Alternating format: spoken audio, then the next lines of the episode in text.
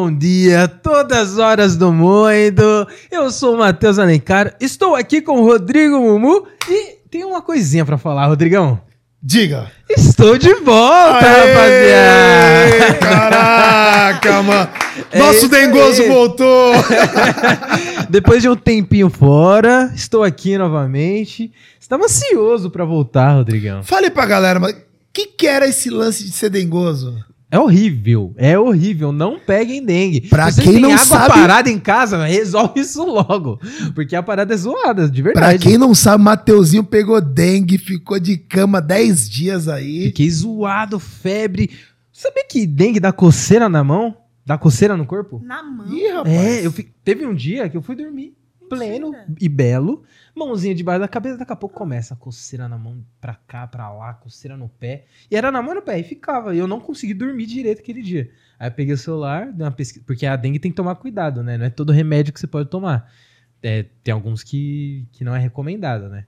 Aí eu fui, pesquisei lá e tal, alergia, tava lá como sintoma da dengue e tal. Aí, graças a Deus, o Polaramine pode tomar, eu tomei, resolveu. Porque senão, ia ficar uns dois dias sem dormir com coceira. Misericórdia, velho. Coceira é um negócio chato, É coceira. muito chato. Você é coça, vai chato. espalhando pelo parque, você começa a coçar Não, a não perna, para, né? Aí piora. vai pra cá, é Não, horrível. só piora, só é horrível. É E horrível demais. Mateuzinho, seja muito bem-vindo de volta. Tá sentindo sua falta, rapaz. Eu Você também, eu tava, eu tava com saudade. é nosso, nosso queridíssimo Araqueto substituiu aí a. Substituiu muito bem, por, sinal. hein? Por Por sinal. sinal, manteve aquele nível. Exatamente. E você que está em casa, seja muito bem-vindo ao Black People Podcast. Essa aqui é a sua casa, você sabe muito bem disso. Seja muito bem-vindo. Esse programa é feito para quem, Matheus? Para quem que é feito? É feito pra eles Pra que estão quem? ouvindo e assistindo. Exatamente. E você, eu queria te pedir encarecidamente uma coisa. Fala que não é, Matheusinho. Eles precisam, Necessitam. necessitam seguir nossa página no Instagram, Sim. curtir nossos vídeos, nossa agenda da semana lá no Instagram. Você entrar no, no- aqui exatamente onde você está aqui no, no YouTube e por favor inscreva-se no nosso canal. E para quem, Mateuzinho, quer só ouvir ali dirigindo no busão, em algum lugar, o que, que a pessoa tem que fazer, meu? A pessoa vai no gerador de podcast dela, né, porque tem mais de um, e pesquisa lá. Black People Podcast, que estamos nas plataformas de podcast. É Spotify, é Deezer, é. É um montão, né?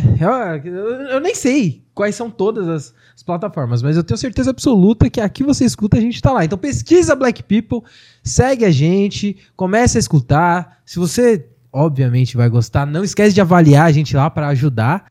E também não esqueça de seguir a gente nas redes sociais do Black People, arroba o Black People, no Instagram, no TikTok. E se você usa alguma outra rede social, dá uma pesquisadinha que pode ser que a gente esteja lá. É. Exatamente. Não sei quando que a pessoa vai estar escutando esse podcast. porque esse Exato. episódio, né? Vai que surge, né? É. Vai que surge uma nova. E O Orkut tá minha querida, voltando aí, então Tá ó, pesquisa no Orkut que pode ser. Vai que você tá escutando isso aí no ano que vem. Daqui a pouco vai ter a comunidade. Eu escuto Eu escuto Black People. E Mateuzinho, sem mais delongas, estávamos aguardando ansiosamente nossa convidada É para o nosso episódio 47. E eu gostaria de te dar as honras com quem que nós vamos conversar hoje, Mateuzinho? Estamos com ela. E é a primeira grávida do Black People. É isso aí. Ela que é influenciadora digital, ela que é ex-participante de reality. Eu acho isso muito maneiro. Bem legal. Eu acho isso muito maneiro. É colunista do UOL também. É formada em psicologia. Gosta Musicoterapia. musicoterapia também. vamos saber mais disso aí. Enfim, ela faz muitas e muitas coisas. Dá pra gente falar sobre várias coisas aqui. É apresentadora e tudo mais. Estamos com ela hoje, Xan Ramelli. Seja muito bem-vinda. Muito obrigada. obrigada Bem-vinda. Obrigada. Bem-vindas, né? Tô grávida. É. Opa, verdade. Tá vendo? Eu tô aprendendo a lidar com essa situação, meu. Bem-vindas. Como que vai ser o nome? Eva. Eva. Eu sabia que Eva era preta, eu sabia! Nunca, nunca pensamos Muito bom. Exatamente. Xan, obrigado por ter vindo aqui. A gente tava esperando esse dia aí chegar. Oh, Muito obrigado. Obrigada. Obrigada mesmo pelo convite. Muito legal vir aqui. Muito bom ver um podcast Black People nessa roupagem tão chique que a gente Opa. tem aqui. Não, você chega aqui é lanchinho, meu amor. É lanchinho, é suco natural pra grávida. Da- da- Exato. Olha, muito obrigada. Oh, que verdade. isso. Do nosso lado, a gente. Aliás, antes de qualquer coisa, eu queria que. Mateuzinho, Mateuzinho. Vamos voltar ao... não brindo com o Mateuzinho, faz tempo. Você que tá em casa, eu sei que você tá esperando esse momento, que eu sei que você tá com o vinho aí do lado, já pega a tua taça. Você ou do outro lado ali, que tá com a sua brejinha ali também, já pega o copo. Vamos brindar, porque esse episódio aqui merece comemoração. Volta do Mateuzinho, nossa primeira grávida do, do, do podcast. E hoje o papo vai ser top. Bora! Eu gosto disso, eu gosto da gente achar motivos pra comemorar. A gente consegue fazer isso todos os dias, né? Mas sempre é motivo pra É, então. vinho, né? Sempre, sempre é motivo, sempre é a hora. E e eu quero saber, Rodrigão, qual que é o vinho de hoje, né? Qual que... Porque eu já percebi só olhando daqui que é um vinho diferenciado, é um vinho diferente. Eu vou até ler para as pessoas, porque é um negócio, ó. Vinho branco seco. Olha só. 90% de Semillon e 10% de Sauvignon, uva branca. São dois tipos de- Duas uvas. Caraca. Duas uvas. E ele é 2020. E, rapaz, François. François. Hum, vinho francês. Achei. Sabe, sabe, o que- sabe o que eu percebi agora que eu achei maneiro? É que toda vez que a gente faz o nosso brinde aqui, a gente não mostra o nome do vinho, né? E a gente não fala qual que é o vinho. Mas uma parte do ritual é o Rodrigão falar os detalhes do vinho, vinho, e tal. né? Né? Eu tô imaginando agora a pessoa que fala, nossa, esse vinho eles falaram que é bom, vou procurar lá. Tem que ficar olhando o rótulo, porque a gente não fala o nome, né? Fica falando, caramba, qual que é a uva essa aqui? Será que essa não é a A outra? pessoa jogando no Google assim, ó. 10% de Savion 2020. Acho que era esse aqui que eles falaram. Posso? Então, eu tenho uma taça de vinho por semana pra tomar, por indicação médica. A dessa semana já foi? Essa semana ainda não foi, mas como eu tinha um pouco de pressão baixa vindo, eu vou aceitar só um pouquinho pra Só brindar com vocês. Olha só, E tem- pronto. é uma taça de vinho por semana e é- estamos tendo a honra de é compartilhá-la. E você que achou que ia tomar o vinho da semana com ela, perdeu, porque a taça já é nossa. Não, A da semana é nossa. Você que achou que ia tomar vinho com ela, não dá mais, a gente já chegou. Primeiro. Então, ao nosso episódio 47. Ó, Nosso episódio. Ó, Caramba, é bonito. Hum, Sauvignon E é uma das minhas cheiroso. uvas favoritas. top, top. E é Jean. gostoso também. Meu Deus do céu. Nossa, velho. Oi, vinho branco é, é bom, mano. É Chegou bom. aqui, né? Bom, Bom. gosto. Agora então pra- você que tá em casa, já brindamos, agora começa o nosso papo. E pode dizer, Mateuzinho. É, pra começar a nossa conversa, né? Eu gosto dessa pergunta porque muitas vezes é aí que aparecem coisas que em vários lugares ninguém perguntou, né? Verdade. Eu gosto dessa pergunta, que é de onde você veio, como que era a sua casa, a sua infância, Uau! como que foi esse começo de vida aí, né? E faz todo sentido a gente fazer essa pergunta na data de Ah, hoje, Matheus, né? Que coisa linda de pergunta. Realmente nunca começam perguntando isso, né? Sempre perguntam da, da, da trajetória profissional. Ah, Como se antes de tudo a Que gente fosse um profissional. delícia, Que É, delícia. né? Somos uma pessoa antes de tudo. né? Somos. Vamos lá, de onde eu vim, eu tenho muito orgulho de dizer que eu sou filha da Filó, eu sou filha do Edgar, eu sou neta da Carmela, do Antônio, sou neta do Geraldo e da dona Ana. E é uma família preta, muito orgulhosa de ser preta. O único branco dessa linhagem toda aí é minha vozinha Ana, esposa do meu avô Geraldo, que era um homem preto, retinto. E, e uma família preta muito estrategista. O meu Olha! avô, o meu avô, ma- o meu avô materno gostava muito de ler, ensinou minha, minha mãe e os irmãos a lerem muito cedo. E eles iam para a roça lendo, né, com, com livro e contando para os pais sobre o livro, sobre o que eles tinham lido, tudo isso. Então, você chegava na casa da minha avó e ela na estante era só livro bom, era só disco bom para ouvir. E isso foi fazendo a gente ter também esse contato com, com leitura e tudo isso muito, muito cedo, assim. Então, os meus avós já, já, já tinham casa própria, o meu avô já tinha casa própria, meu avô paterno já tinha casa própria, o meu bisavô já tinha terras lá em Minas, não da sei como, não sabemos como a história não, não, não virou assim. E, gente, também eu, fui, eu cresci numa. em Santo André, numa periferia, numa das quebradas lá de Santo André. Vila Palmares, um beijo, adoro. Até hoje minha mãe mora lá, na, na mesma casa. Cresci lá, numa quebrada. E quem é de quebrada já sabe que, se- sendo de quebrada, você tem uma casa, você tem um carro e você tem um pai, você é rico.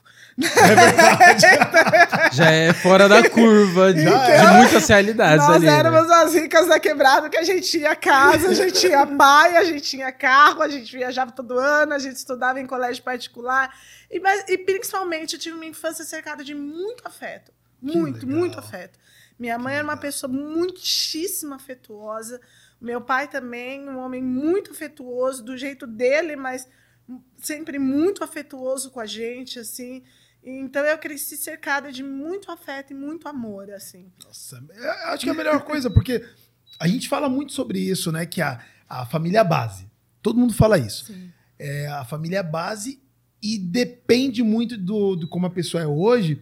Você, quando volta pra base, você começa a perceber, às vezes, alguma rachadura, alguma ruptura, alguma falta. E aí, às vezes, explica a pessoa hoje. Sim, E quando sempre você tem. fala esse lance de pô, tive muito afeto, pô, é, é ainda mais tá chegando mais uma pretinha Ai, nesse mundo, né?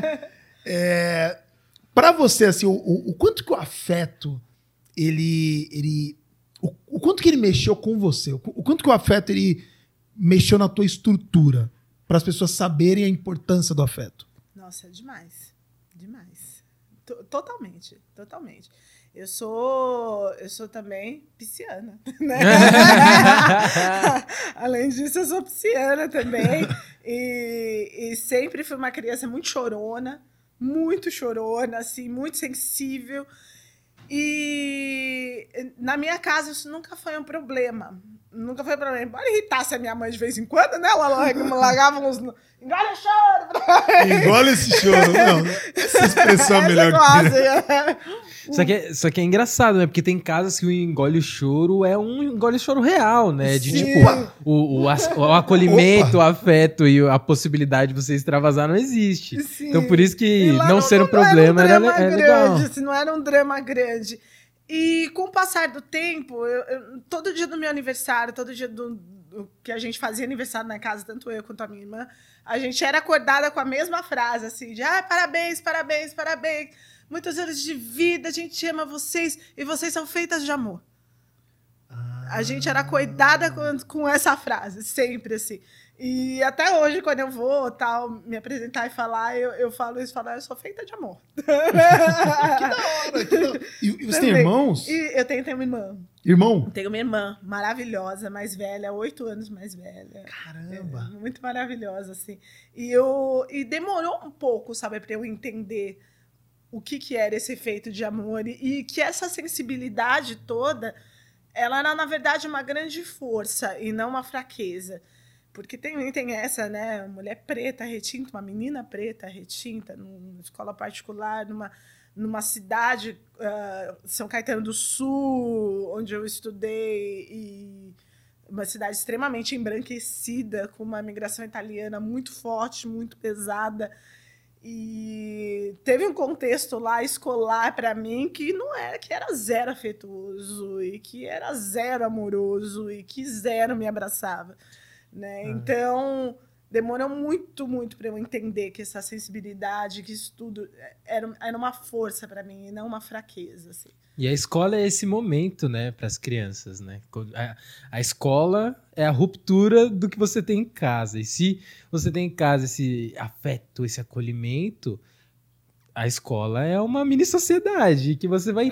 É, onde você vai, vai ter o contato com o diferente, onde vai ter as, as primeiras briguinhas, as primeiras coisas.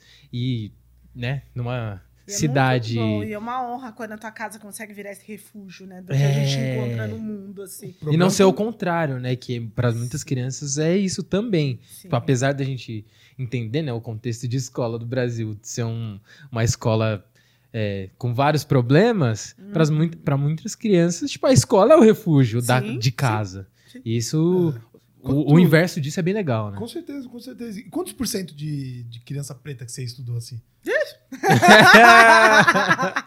Vixe, eu era a única por muitos anos. Depois A tive- única? a única por muitos anos, Caramba. muitos anos. Depois chegaram mais duas, eu me aproximei por uma amizade, mas a- aí a gente já tem um contexto de colorismo também muito forte, elas eram muito mais claras do que eu. E as duas alisavam o cabelo, então assim, elas se integravam muito mais do que eu dentro Sim. da, Era da- mais fácil puxar pra lá Era do muito que ela mais fácil elas pra irem pra lá do que do que do que eu assim. Então, foram muitos recreios sozinha, foram muitos, muitos recreios do banheiro, muita muita aula de educação física sozinha, muito... então foi muito tempo sozinha assim. É engraçado que hoje eu recebo aqueles convites, sabe, para ir naquelas festas de colégio assim, daquelas festas de escola. Ah, sei. Eu quero que vocês se, explodam. Se fosse uma festa na época, será que seria assim?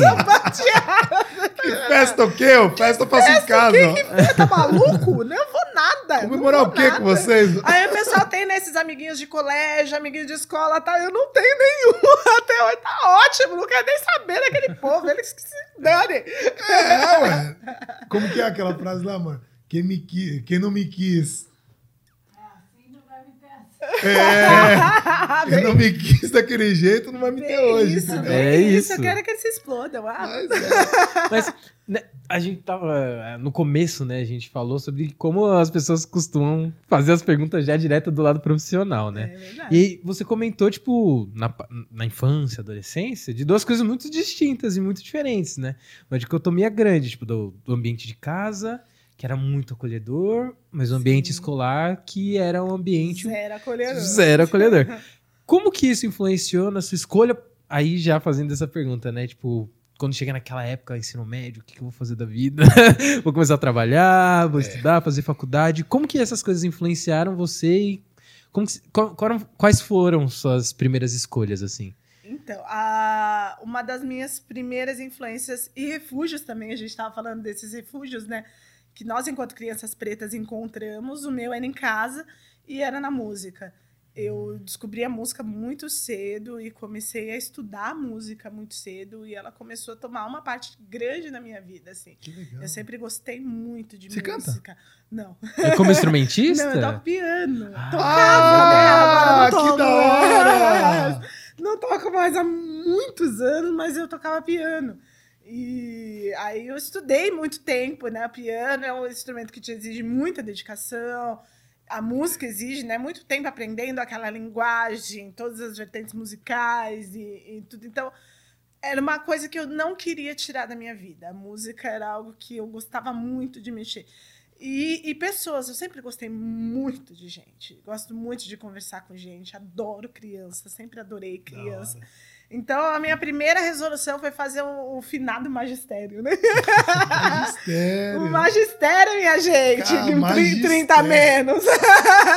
Era quando você tinha um colegial técnico, ah, uma, uma base de pedagogia. Sim. E aí você conseguia trabalhar em escolas infantis, já conseguia mexer com criança, ah, como um colegial técnico mesmo. E eu fiz o finado magistério pensando em trabalhar com criança. Mateuzinho já tá assim. O pior. Isso. O pior não, né? O melhor. Eu sei o que é magistério porque minha mãe fez magistério. Olha, maravilhosa! Minha mãe fez magistério, então eu sei o que é magistério desde Ah, novo, boa. assim. Ah, não, pronto. Qualquer nome que a gente Eu fala muito fiz. diferente daqui, É, Mateuzinho se, já fala assim. Não é da minha época. isso é, aí." se passou de 30 anos, eu já faço a pergunta pra, pra, Normal. pra justíssimo, saber, né? Tá certo. Da- da- Eu Agora- fiz o finado magistério, já pensando nisso, em mexer com criança, em mexer com gente. Eu vi que eu gostava muito de criança, gostava muito de gente, mas não gostava de ensinar, não, não tinha esse sistema de estudo, não era pra mim. E aí pensei em psicologia. Falei, ah, acho que eu vou fazer alguma coisa com psicologia. E aí, nesse meio tempo, eu descobri a musicoterapia. Que é uma profissão ainda Que- muitíssimo pouco falada, mas é uma graduação. Mas nós somos poucos, somos cerca de 10 mil profissionais graduados em São Paulo inteiro. Menos da metade exercem a profissão, assim. Mas é incrível, é maravilhoso. Quem é que a gente entrevistou que era Renato? Foi o Renato, Renato Gama. É o Renato Gama. Renato É isso aí. Gama. Ele é Renato musicoterapeuta também, né? Maravilhoso. Além das outras 10 mil coisas que ele é, ele é também. musicoterapeuta. É interessante. Geralmente, É musicoterapeuta. É, normalmente a gente, inclusive, se conhece. É, por ser uma comunidade restrita, né? Preto ainda. A gente, inclusive, se conhece, assim. Caramba. Mas é Mas- legal. Agora, é, dentro desse cenário que você colocou, da família e tal, é, a gente sempre fala muito sobre a característica da família, né? É, qual que era a característica da sua família em si? Porque a gente tem, tem a nossa tradição como família preta, é, e dentro disso tem vários tipos de família preta também, né? Muitos. Como que era a sim. tradição da sua família? A tradição da minha família. Eu sou de uma família preta caipira, né? Dos dois Ah. lados. Ah, Então, boa. a família da minha mãe é toda do interior de São Paulo. Então, eles, então é galinha, vaca, plantação, música sertaneja raiz. Que. Milionário Minha José família é Rico. milionário José Rico, Tunique Tinoco. Qual que é aquele que eu, eu, eu gosto? Gente, como que é o nome? Que ele canta Eu tenho ouvido de uma querência distante, sou um boiadeiro. Essa eu não Enfim. conheço. Enfim, coisa mais Jorge linda do Reis? mundo essa música. Sérgio mas eu Reis? não, Sérgio não, não- Reis? é? Sérgio Reis também canta isso aí, mas é de uma. Acho que é, acho que é Liu e Léo. Acho que é Liu e Léo. Nossa, Enfim. eu conheço pouco. eu não vou Sertaneja raiz, Sim, minha mãe toca berrante. Esse Caraca, básico, que sim, legal. Maravilhosa. Maravilhosa. E esse, esse bap, e meu pai, mineiro. então, Sim. sou caipira dos dois lados, assim, mas é uma família de, de muitas mulheres, né? É uma família muito matriarcal, assim. Então, como toda boa família matriarcal preta, acho que a palavra é cuidado. É cuidado. Então, sempre cuidando de tudo, cuidando da gente. Minha mãe, irmã mais velha, cuidando dos irmãos, cuidando da casa, cuidando do, de futuro, muito preocupada com, com tudo. Minhas tias também. Aquela. É, é uma loucura, assim. aquela- E, e como que e como que e como que são os homens dessa dentro de uma família matriarcal? Como que são quem são os homens dessa família? Quem, como, como que era a atuação em si? Imagino que deve ser bem A- a- Os homens que ficam. é, Temos essa, né? Os homens que, que, que permanecem É. são aqueles que, que, que vão na delas. Porque elas não vão parar pra, pra, pra eles. Elas são mulheres que, que vão atropelar, que vão fazer, que vão. e que não vão parar. Se Assim, quiser né? bem. Se quiser, vem. Se quiser, vem. Se quiser, vamos. Se não quiser, tá tudo bem, assim. E ainda Então é, que, meu, é muito, é muito assim, e, todas elas, todas elas, muito, muito doido isso. Então, minha mãe se divorciou do meu pai com 36 anos de casado. 36. 36, 36 depois de anos. 36. Eles eram uma grande dupla. Mas meu pai era muito puto, né? Então, assim. Chega uma hora que não dá. Chega uma hora que a mãe É. falou: É, amado, não, não vai dar. não vai dar. E aí, daí a gente entra. Eu tinha 16 anos já, então foi tranquilo, né? Mas a gente sempre tem aquele processo, né? De, de desvencilhar mesmo, né? Sim. Quem é o, o pai da gente com quem é o marido da minha mãe.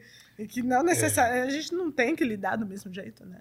Sim. E é um processo a gente fazer isso dentro da cabeça da gente de criança. Porque é um processo para eles também fazerem isso, né? É uma inteligência diferente que a gente precisa ter, né? É, Sim. esse lance de relacionamento Sim. e dessas questões que aparecem no meio do caminho, né? Sim. E a gente sabe, é uma inteligência emocional, que a gente sabe que é um babado, né? Sim. Então, Principalmente nesse recorte é um todo de família preta e tal. Principalmente nesse recorte de pessoas pretas, né? Sim. Assim, então, a gente falando sobre os homens né, dessa família, eu tenho um, um esposo que, que convive com depressão há 20 anos. E há, é, há mais de 20 anos, né, agora. E, e ele descobriu muito cedo, começou a se tratar muito cedo. Ele tá aí há mais de 7 anos sem crise, graças a Deus. Que bom. Mas é, é algo que, que eu percebo nele também, isso, né? Por começar a fazer terapia muito cedo, ele tem facilidade de desenvolver algumas conversas comigo, alguns papos comigo, e a gente ter essa facilidade dentro do relacionamento de conversar e de levar coisas um para o outro e de trocar esse diálogo, que é muitíssimo importante para mim, assim. E que é isso que eu fico pensando, que talvez a, a, minha mãe, as minhas tias não, não, não tiveram essa sorte, né? De, de ter essa, essa fonte de diálogo tão aberta, né? Sim. Com os homens que estavam do lado delas. assim. Isso é muito. A gente fez um episódio aqui no- na semana do Dia das Mães que periodicamente a gente faz esse episódio com a equipe mesmo, sem convidado, e a gente chama de falando de nós mesmos. Ai, que legal! Então, a gente, cada episódio a gente debate um tema, né? Então a gente colocou lá, umas cinco pessoas aqui para conversar. E o tema que a gente usou principal, como era, era a semana do Dia das Mães, foi sobre abandono paterno. Então, homens debatendo sobre abandono paterno. Massa. E aí foi papo. O debate aonde ele tem que estar, né? Exatamente, é exatamente, porque Aliás. é muito fácil mulher debater. Eu sabe, falo que é muito fácil colocar o papo de segunda no GNT. Quero ver botar o papo de segunda no Sport TV. Vai lá, bota lá, do Sport TV. Bota Eita! Quero Caraca, ver. é verdade não é- Não é demais. patrocinador, não, né, gente? Não. Ah, não, não. Mas é verdade Não. demais. É, Total. Coloca um papo Bota desse, aonde o público é. Sei lá, eu ia falar 100%, mas não, porque tem muita mulher no esporte também. Que? Mas, tipo, onde o público é 80% homem, sabe? Exatamente. Bota o papo onde ele tem que estar. É. aí eu quero. Aí tem Caraca. culhão pra filtrar. Eu quero, eu quero ver, meu amor. É bem interessante. É igual. Eu tava conversando esses dias com, com, com um amigo que é, é- é branco. E, é- é- Ah, Rodrigo, legal. Eu acompanho muito a luta de vocês. Não sei o que. Eu falei, mas não é minha luta, velho. Não é minha luta. Nossa, luta, né? Não Aliás, é- mais eu dele que digo assim, nossa, né? Mano, o problema do racismo não é do negro, mano. Não é o negro que tem que discutir sobre racismo. Falou. Quem tem que debater racismo são vocês. Falou. Porque pra nós é uma coisa muito bem resolvida há muito tempo. A gente já sabe o que é. já sabe o que é, já sabe como resolver. Quem tem que debater racismo hoje são vocês. É verdade, é verdade, é verdade. Falei, Então, porque uma coisa é a gente falando, porque aí parece ser uma reclamação. Agora, quando vocês debatem entre vocês, vocês vão na origem. Por quê? Sim. Porque ainda. É. Como que era em casa? o subliminar. Exatamente. E aí vai. Porque eu não tenho que entrar no assunto de vocês. É verdade. Aí eu perguntei: você com seus amigos brancos, vocês debatem racismo? não. Então, Sim. não sou eu que tenho que debater com vocês. Vocês têm que debater entre vocês. É a mesma coisa do machismo. Exatamente. Pra gente aqui, Sim. eu acho que foi muito proveitoso esse, esse episódio, sabe? Foi. Porque realmente a gente primeiro falou é, exatamente sobre o abandono, cada um falou sobre sua experiência, sobre a É, a gente paternidade. falou sobre paternidade no geral, né? Porque a Sim. gente foi pra um lado de afeto também. Isso. Sim. A gente falou sobre a, a- como que a gente teve a nossa paternidade. É, a gente falou sobre quem teve afeto, quem não teve afeto. E falamos também de como que a gente está passando pro mundo isso. Porque é, uma frase que eu sempre uso que ou você dá o que você teve, ou você dá o que você gostaria de ter tido. Sim. Agora, você pegar uma história ruim e passar pra frente e colocar a culpa no de trás é, é, é- é muita, é muito desperdício. Tem muito desperdício mesmo. Então, E é um processo muito natural que isso aconteça, né? Porque precisa de coragem para olhar para dentro de si. Precisa de muita coragem para você abraçar as tuas sombras e falar: ó, essa aqui são as minhas sombras. Esse aqui é o pior que tem em mim. E aí? Como vamos lidar com isso? Como vamos lidar com o pior que a gente tem? Então, é, é muito legal você ter dito isso, que até você perguntando sobre os homens da minha família tal. A questão é como é que os homens lidam com mulheres tão independentes, com mulheres que que não precisam deles. E que em 1950 já não precisavam. Em 1960 já não precisavam. Já estavam lá se fazendo e, e fazendo seu dinheiro e formando suas coisas e, e, nesse pique, assim. Porque a gente percebe que até hoje você tem essa cobrança, né? Das mulheres, de tipo, e aí, né? Como é, como é que tá? Assim, você vai arrastar o preto que tá lá do teu lado? Não, não vou arrastar. Eu quero que ele venha junto.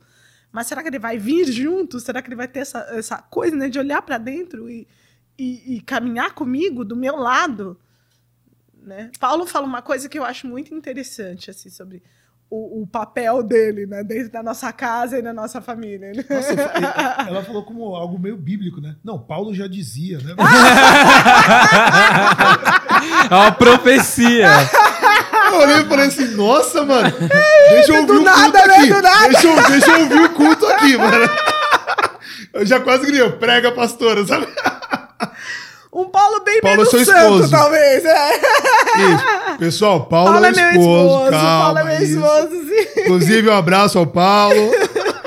Paulo é meu esposo. Ele viu um seriado uma vez. Acho que é aquele African Young and, não sei qual que é que tem no, na Netflix. Af African, African Young, and... and Famous. Isso. Que tem na Netflix, que falava sobre esse papel dos homens. E ele abraçou isso pra ele, assim. Que o papel dele em casa é como. A, a, na teoria seria a polícia, né? Servir e proteger. Ponto. Servir e proteger. É isso que ele fala pro Rael. Falou: olha, um dia você vai ficar maior que a tua irmã tal. E nosso papel é esse, ó. Servir e proteger. Você tem um casal, né? eu tenho um casal. Rael e? Rael e Jade. Rael e Jade. Rael e Jade. Caramba. E tá vindo a Eva. E tá vindo a Eva. Família. E, e me fala uma coisa. Você entrou no assunto aí que eu queria, queria te ouvir nesse aspecto. É, por muito tempo, falou-se do. Isso é coisa de mulher. Isso é coisa do homem. Isso é coisa de homem. E aí a gente começa a perceber os movimentos de questionar. Mas não existe mais coisa de mulher, coisa de homem.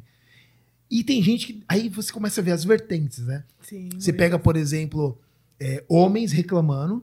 Ah, mas mulher fala que agora não tem mais coisa de mulher, de homem. Só que quando quebra o carro, ela não vai trocar roda. Aí eu tenho que descer e trocar. Ah, mas aí é, é coisa de mulher. Ah, e tem as trocas dos papéis. Aí a mulher fala: não, mas não é troca, porque não devia nem ser só de um lado. É, tá muito hoje, muita gente falando.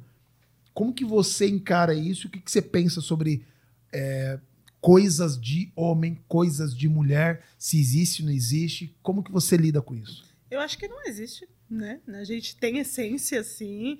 Temos coisas que são nossas em essência, temos nossas diferenças em essência. Tudo mais é aprendizado social. tudo mais é aprendizado social. A gente é muito mais indivíduo enquanto indivíduo e ser indivíduo do que enquanto um coletivo feminino ou masculino. Até porque esses papéis, quando você muda de cultura, de, de timing histórico, é, também mudam, né? E também ficam completamente diferentes. Então é algo que eu faço muita questão de passar para os meus filhos também, assim que acho que a partir do momento que a gente olha e percebe que nós temos muito mais semelhanças do que diferenças, quando a gente educa as crianças para entender e para perceber que nós temos muito mais semelhanças, tudo fica muito mais fácil, né? Muito mais leve assim. Então, você pode ter você pode ser sensível, você pode chorar, você pode ser mais sensível do que eu, inclusive, porque é você enquanto indivíduo, não é você enquanto homem, é você enquanto pessoa né? É Mateus enquanto indivíduo, sou eu enquanto Xan, né? Que somos assim, não necessariamente por sermos homens ou por sermos mulheres, assim. Mas é uma discussão. É. e é uma discussão longa, assim, porque inclusive você tem vertentes aí de, de, em psicologia mesmo, em comportamento humano, que ditam, né, que a, a mulher perdendo a essência dela, deixando, sabe, se transformando num ser mais masculinizado, tal, até defendendo que a gente perde muito do nosso do nosso tesão mesmo, do prazer sexual, se a gente for para esse lado, né? E, e eu não concordo. Acredito que sim, muitas vezes a gente a gente perde tesão, sim, mas por, por conta de outro monte de coisas, por conta de enxergar um monte de abusos aí, e não por estar tá perdendo a essência enquanto ser mulher. É, eu acho essa discussão uma discussão muito pulsante que a gente precisa falar sobre, porque tem muita gente produzindo conteúdo também, né? Hoje em dia, com a democratização da internet, todo mundo tem espaço para falar o que bem entende. Tem uma galera falando e propagando, tipo, coisas extremamente antigas, né? Tipo, essa parada de cada um tem o seu papel. E isso que você comentou de Sim. dentro da psicologia é algo que eu vi recentemente na internet. Fui ver, eu acho que um corte de um podcast X aí que chamaram um cara que é, sei lá quem é. Sabe, esses podcasts que você não conhece nem entrevistador, nem convidado. E você cai lá, né? E aí, tipo, os- enfim, muito estranho. Aí eu assistindo e tal, e o cara tava falando de- do, da energia da mulher e energia do homem. Que. Minto! Não, era, uma, era uma mulher falando. Era, era, uma, era uma mina falando isso. Falando que. Continua pra ver se é o mesmo escroto que eu vi. Cara, eu, eu não eu já lembro. vi um escroto falando disso. É, eu não lembro exatamente qual foi o, o- a conclusão dele, o cerne dele, mas toda a argumentação foi baseada nisso, sabe?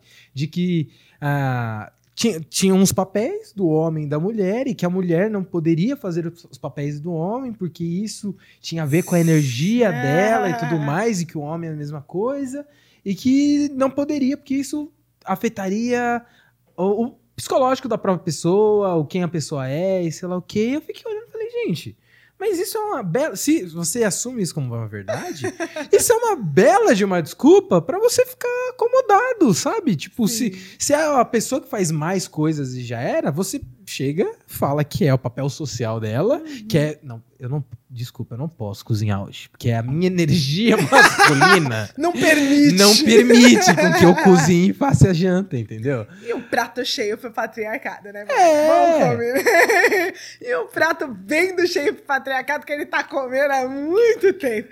Eu adoro esse assunto, Matheus, porque eu tenho, eu tenho pós em comportamento, né? E, e uma matéria que eu mais gostava era quando a gente estudava lá antropologia e o começo da fundação do, do ser humano mesmo, do Homo sapiens e das sociedades entre si se organizando, né? E é muito legal quando você vai lá para o começo da coisa mesmo, que nem os seres humanos, eles eram organizados em sociedades de 30 a 40, mais ou menos assim, e eles caminhavam nesses grupos de 30 a 40. Mas aí, a partir daí, ah, isso no começo, antes de tudo, antes da linguagem, ah, aí eles poderiam, eles eram ou não monogâmicos, então aí você já tem uma questão, você poderia ou não ser monogâmicos, e aí e era sempre uma mulher que comandava esses grupos. Essas sociedades eram sempre matriarcais. Aí é muito legal quando eles se encontravam. É, sempre, sabia. sempre. Quando eles se encontravam, dois grupos desses assim, elas iam pra frente, aí elas, a- a- as, rainhas, né, sei lá, as come- elas começavam a se cheirar, assim, no- aí se elas começassem a lutar, aqueles dois grupos iam lutar até a morte, assim, na maioria. Se elas começassem a transar, todo mundo, o grupo inteiro começava a transar loucamente, Eita. e eles começavam a caminhar juntos, aqueles dois grupos, assim. Se Por isso que até hoje, na E nossa cabeça. Por isso que até hoje, na nossa É. cabeça, no nosso inconsciente, você vê, assim, mesmo para mulheres héteros tal, ver duas mulheres transando, ver duas mulheres peladas, assim, é um sinal de paz no nosso inconsciente até hoje. Louco, né?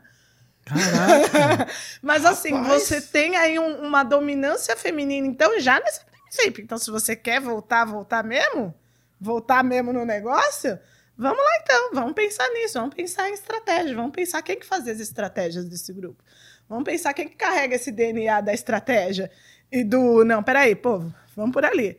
Peraí, não, vamos por aqui. Não, peraí, vamos parar aqui. Não, As figuras, né, que a gente encontra, a primeira figura da rupestre que você tem lá é a, é a Vênus, né? A Vênus o que, gente? Aquela que, é- que é- tem um cabeção, Ai. um barrigão, um peitão e um bundão, assim. É uma Vênus... Ai, Eu não, lembro. eu não, não sei. Bom, mas eu enfim, gostaria de saber, vai- mas eu não sei. Alguém vai Fiquei saber, mas é a curioso. primeira escultura rupestre que a gente tem é uma figura feminina. E, e, é, e é algo né, ancestral, assim. Sociedades inteiras você tinha organizado com, com, sem essa diferença. Sim, e, e né, é entre homens né? e mulheres. Quando, né? quando E você aí, vê né? essa galera falando e querendo colocar esses papéis e tudo mais, é sempre com um véu de. de. de de conceito, né? Tipo, falando palavras difíceis, isso e aquilo e tudo mais. Só que quando você vai, tipo, realmente, igual você falou, no cerne da questão, você vê que é, tipo, uma pseudociência, sabe? Que as pessoas estão estão querendo começar a propagar pra, tipo, ficar na sua posição confortável, sabe? É, é- é Querendo muito deixar, né, esse, É. esse, esse pensamento assim. Eu acredito sim, acredito que tem uma energia feminina que move a gente, mas isso não é mais nem menos do que uma energia masculina. Sobre, Sim. não é nem mais e nem menos para liderança, não é nem mais e nem menos de agressividade, não é nem mais nem menos de uma coisa ou outra. Não, a, a- de novo citando ela agora, a On, né, Carol Amanda, minha queridíssima amiga do Unidas Pretas, a gente tem longas conversas sobre ciclicidade, sobre feminilidade, que ela estuda muito sobre isso. E ela fala né, que as mulheres não são loucas, a gente é cíclica. E o quanto a, a- a lua influi né, nos nossos comportamentos e tudo isso. Mas o quanto também os homens eles são regidos pelo sol. Né? E o quanto a ciclicidade deles é do sol, assim, em outono, inverno, tal, baixa aquela energia, os que faziam exercício todo dia já fica mais difícil.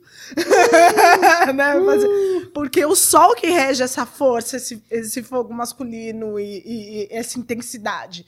Né? Do mesmo jeito que a lua nos rege, né? Então a gente tem ciclos também que vão estar lá dentro do nosso corpo, controlando nosso humor, nossa menstruação, nossa fertilidade, tudo isso. É muito bonito. Nós todos somos lindos de se observar, mas nada disso diz se a gente vai ser mais para liderança, mais tranquilos, mais calmos. Não, tem mulheres que já nascem e já são mais agressivas por natureza e que já têm isso mais. E tem homens que já são mais sensíveis e mais delicados. E isso não diminui a hombridade dele, né? Do mesmo jeito que não diminui a feminilidade de uma mulher. Se for a Ariana, então.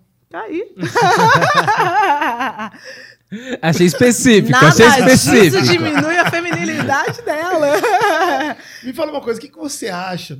É, eu, eu, eu- eu, enfim, eu sou muito pró-mulheres, assim, sabe? Eu, eu- eu gosto muito de empurrar, vai mesmo, sabe? E eu, eu, ao mesmo tempo, eu percebo um. Mas isso é uma vertente, tá? É, porque eu sei que isso não é coletivo. Eu percebo uma vertente de algumas mulheres que falam que mulher não precisa de homem. Aí começa aquele movimento, tipo assim, ah, não precisa de homem, não sei o quê, papá. E aí mulheres que gostam de homem e querem ter o homem do lado, se sente às vezes, pô, mas as meninas estão, as mulheres estão falando para eu não, não precisar de homem, mas eu, eu, eu quero ter um homem na minha vida. É, como que você enxerga esses extremos hoje que a gente tá vendo, sabe? Tendo que É, se ó. justificar, né? Por que, que tem um homem? É, tipo assim, a mulher fala assim, uma mulher olha pra outra e fala assim, por que, que você tem um homem na sua vida? Poxa, eu só queria um homem. É, o, o querer e o precisar são coisas diferentes, né? Exatamente. São coisas Matheus. totalmente É, Eu, eu, diferentes. enxergo, eu enxergo exatamente isso, assim. Eu acho que até um mecanismo de defesa, porque por muito tempo a gente aprendeu que você precisava. Né? Por muitos anos você aprendeu que você precisava. A sociedade ainda vê por muito tempo que a gente precisa ainda de um homem do lado. Não é em todo lugar, agora mesmo, vai. Agora eu tô num momento muito frágil, né, da minha, da minha existência. Numa sociedade racista e machista como a nossa, porque eu sou uma mulher preta, retinta e grávida, então eu sou uma coitada. eu sou uma coitada. Eu chego em qualquer lugar para fazer um exame. Meu amor, os olhares que eu recebo quando o Paulo não está do meu lado. Eu sou uma coitada, uma coitada. Os olhares que eu recebo quando o Paulo não tá do meu lado, nossa, ainda mais porque eu, eu, eu, eu sou. Eu tenho 41 anos, assim, mas eu, eu pareço ser mais nova. Então, assim, as pessoas acham que eu sou mais nova e o povo fica com dó. Tá vendo? Sentou a senhora do meu lado. outro 41, dia. velho. Para de Mostra gritar a minha idade no podcast, que eu Mostra falei aí. devagarzinho, passada nem eu. Mostra vi. RG pra comprovar isso daí, mano. Vai! Vai, não se, não se cuida! Vai! Skincare, gente. Vai lá. Vai lá, sou não, vaidosa. Cada dia YouTube. uma humilhação. Cada dia uma humilhação aqui nesse programa. Semana passada veio o, o bispo Robson Steines. Ah, 40 e... ah, 48. Aquele ali, é- ele, ele, ele, é- 49. aquele ali não tem condição. 49. Aquele- Aí não, vem não você tem hoje. condição. Aí veio você hoje, 41. Eu já Não tô tem aqui, condição. mano. Eu tô Não. de Aquele Chaves aqui. ali é... Aquele ó. ali não. Já, já falei aqui da importância, vocês como casal, de fazer skincare juntos, hein? Fez, fez com ele? Ah, aí sim, faz entendeu? Tá no caminho. Aí, caraca, velho. Fazer Entendendo, skincare que a é preta isso. precisa, é necessário para o bem do Quero, relacionamento. descobri esses dias que quero. É maravilhoso. É, eu fiz, eu Vamos lá. fiz, eu Vai lá, fiz. tem umas dicas, né? Bom.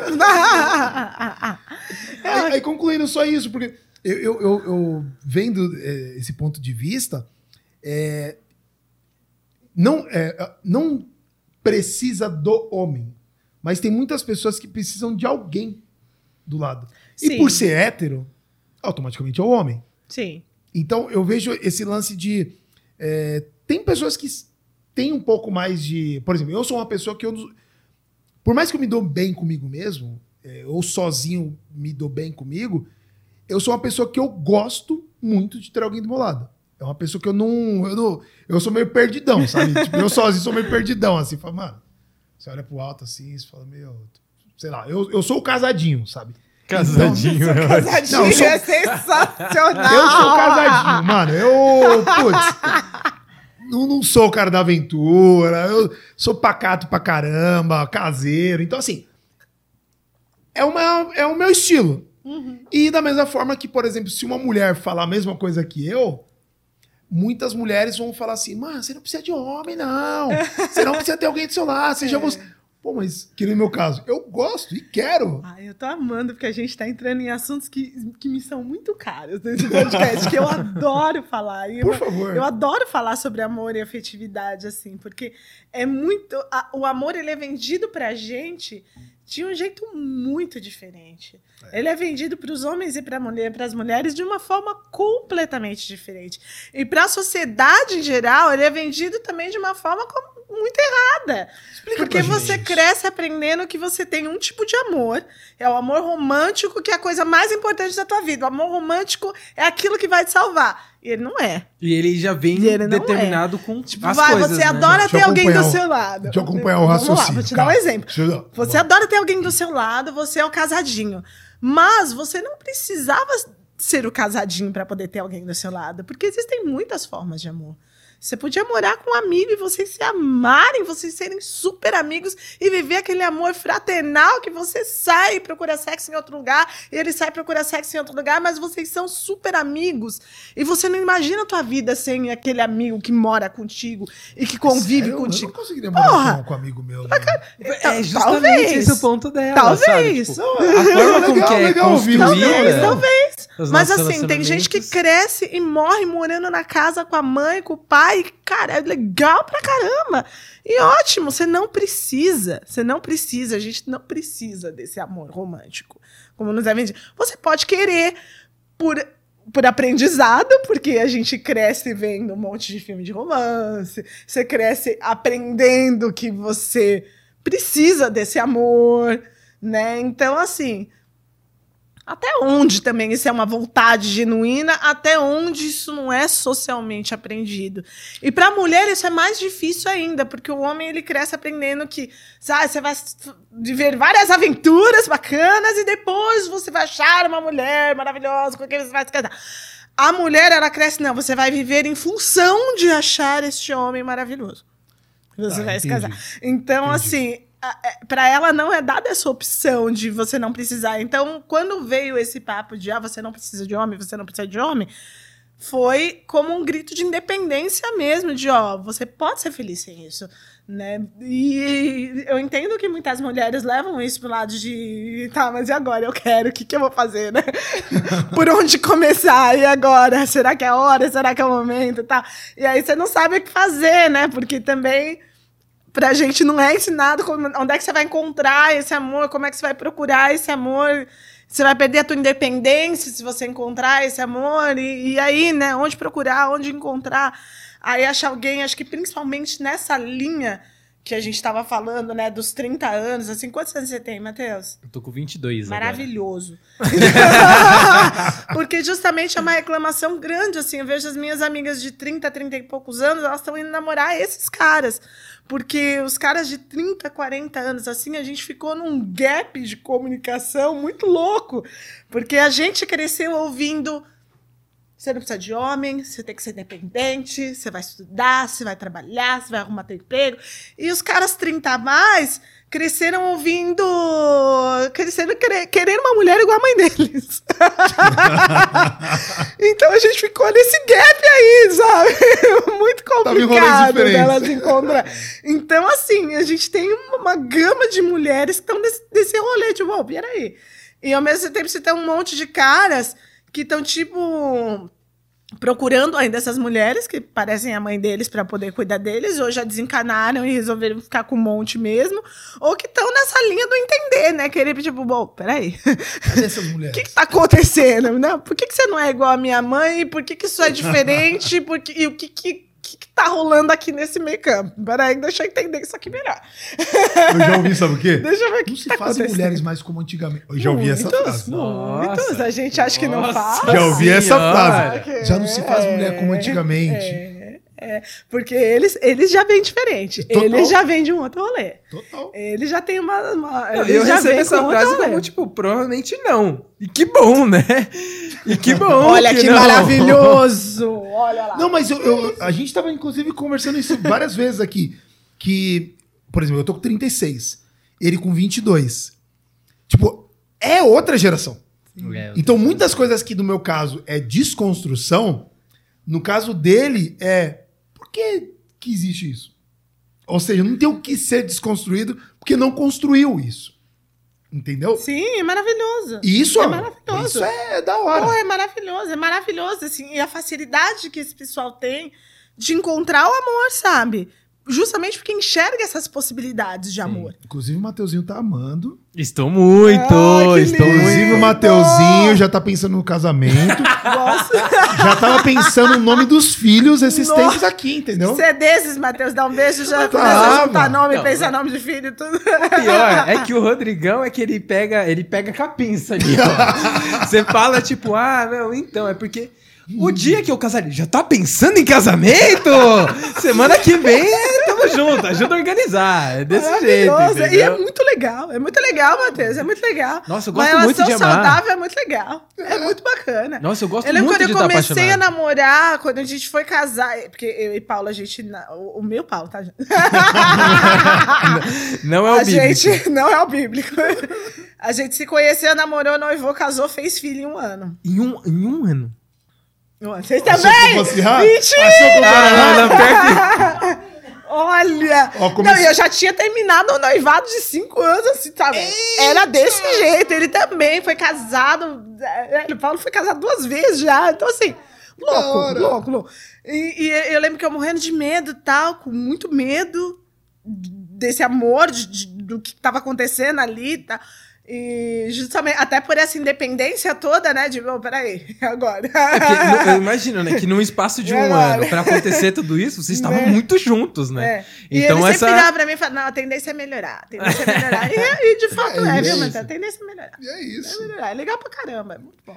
E, e, e pra, pra eu, con- é, pra eu continuar entendendo né, essa, a conclusão disso, é, eu, eu, eu, eu vejo exatamente isso.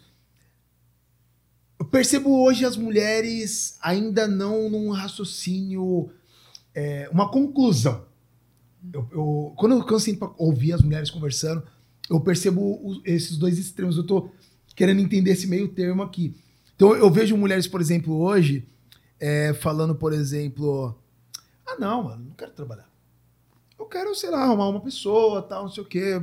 E, e, e- ver o valor daquilo, porque a avó foi, a mãe foi, e ver valor naquilo. E do outro lado, aí eu vejo é, mulheres também falando assim: é, não, você, você não, não tem que ser dependente do homem, que não sei o quê, papá. E, e às vezes eu já vi até situação, presenciado, assim, é, de mulher que, por exemplo, até ridicularizou a outra por, por pensar assim, sabe? Aí eu falei, meu, mas pra gente dar o próximo passo e chegar, será que esse é o caminho e tal? É, como que você. Porque você vem de, um, de, um, de uma família mais tradicional com mulher tal, é, mulheres mais, mais fortes. Obviamente, quando você vê uma situação dessa, você vai para algum caminho, né? As duas te puxando aqui, você vai um pouquinho para cá. fazendo esse meio de campo.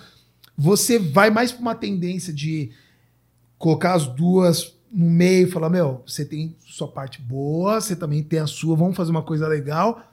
Ou você curte mais um pouco dos extremos, assim? Como que você vê essa, esse momento da, da mulher na sociedade? Eu acho que aí a gente volta para Lélia Gonzalez, né?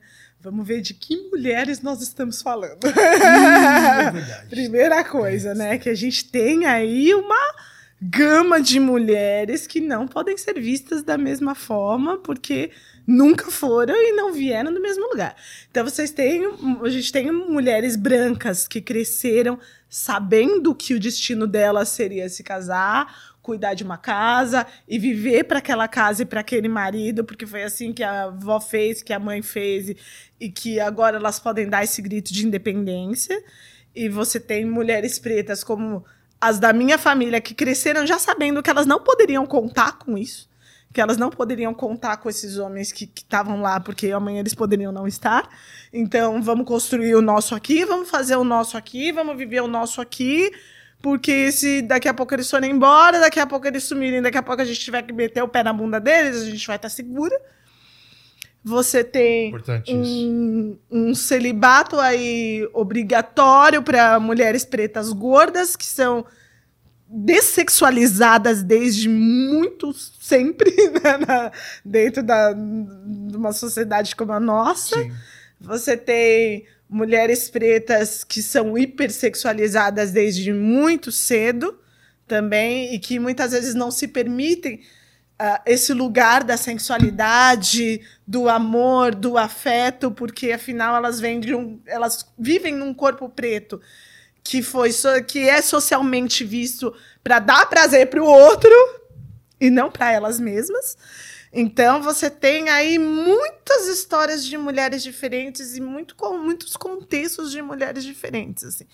Então, acho difícil de dar um panorama geral do que, que essas mulheres buscam. Cada uma está no seu momento, cada uma tem a sua história, e cada uma precisa, deve e merece ser vista como indivíduo, né? Você tem mulheres trans aí que há pouquíssimo tempo começaram a, a ser vistas como mulheres, né? E, uhum. e começaram a ser permitidas estar em relacionamentos. Então, uh, conseguem descobrir o amor, né? Conseguiram descobrir o amor. Então, a gente tem muitas mulheres aí que merecem, que precisam ser vistas como indivíduo. Né? E, e é isso que, que a gente está buscando, acredito. Todas nós, assim. A gente merece, precisa, quer ser amada e ao mesmo tempo como viver esse amor, né? Como falar. Eu tenho toda quarta-feira lá no meu Instagram, porque a gente conversa muito sobre isso nas caixinhas de perguntas e tudo lá, porque é um tema que eu gosto, que eu estudo muito sobre amor, sobre sexualidade, sobre afeto. E, então vem a gente fala sobre desescola do amor, eu desaprendendo o amor, porque eu realmente acredito que a gente tem muito mais coisas para desaprender sobre o amor, sobre o afeto do que sobre aprender, né? A gente é nosso em essência, né? A gente a gente vem desse afeto, a gente vem desse amor enquanto estratégia, enquanto enquanto enquanto tudo, né? Nós principalmente, enquanto pessoas pretas, a gente vem desse amor, a gente vem desse afeto. Então é muito resgatar o que, que isso é pra gente, né? Que é se sentir bem, que é estar tá lá podendo ser. Como é bom a gente poder ser amado só porque a gente é né? Uma das coisas que a gente que a gente falou outro dia foi sobre isso, sobre dissociar a atenção do amor né? Porque quantas vezes a gente vai, ah, eu amo ele porque ele me dá carinho, porque ele me faz isso, porque ele me faz sentir assim. Mas peraí. Ótimo. Você ama ele não porque, porque ele é assim, né? Porque, é, pô, porque ele é uma pessoa honesta, porque ele é um homem bacana, porque ele é um cara legal, porque ele é uma menina incrível, porque ela é inteligente.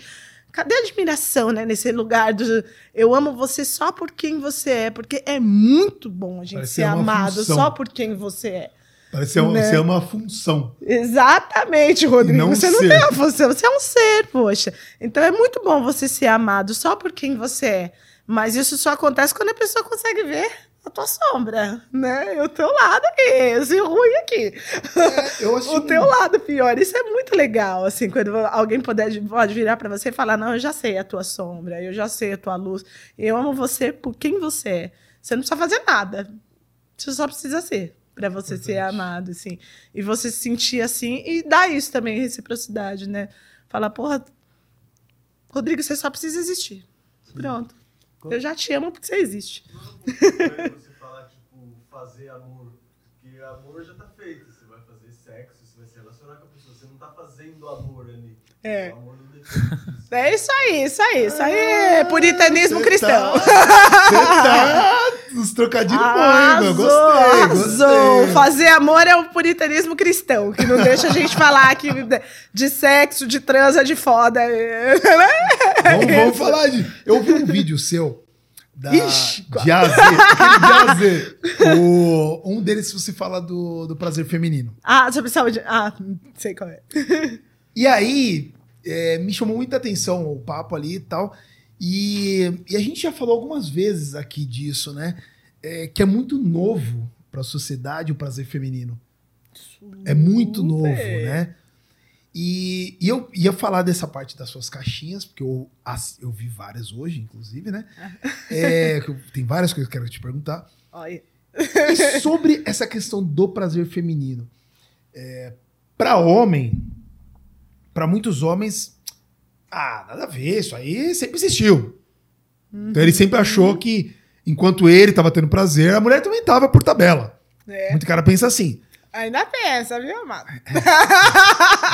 É, não dá, não dá pra ajudar vocês, mano. Não dá pra ajudar. e assim, é, partiu-se da ótica de que o homem aprendeu a fazer sexo por filme pornô. Já começa errado dali. A maioria dos caras não tiverem, não tiveram é, educação sexual em casa.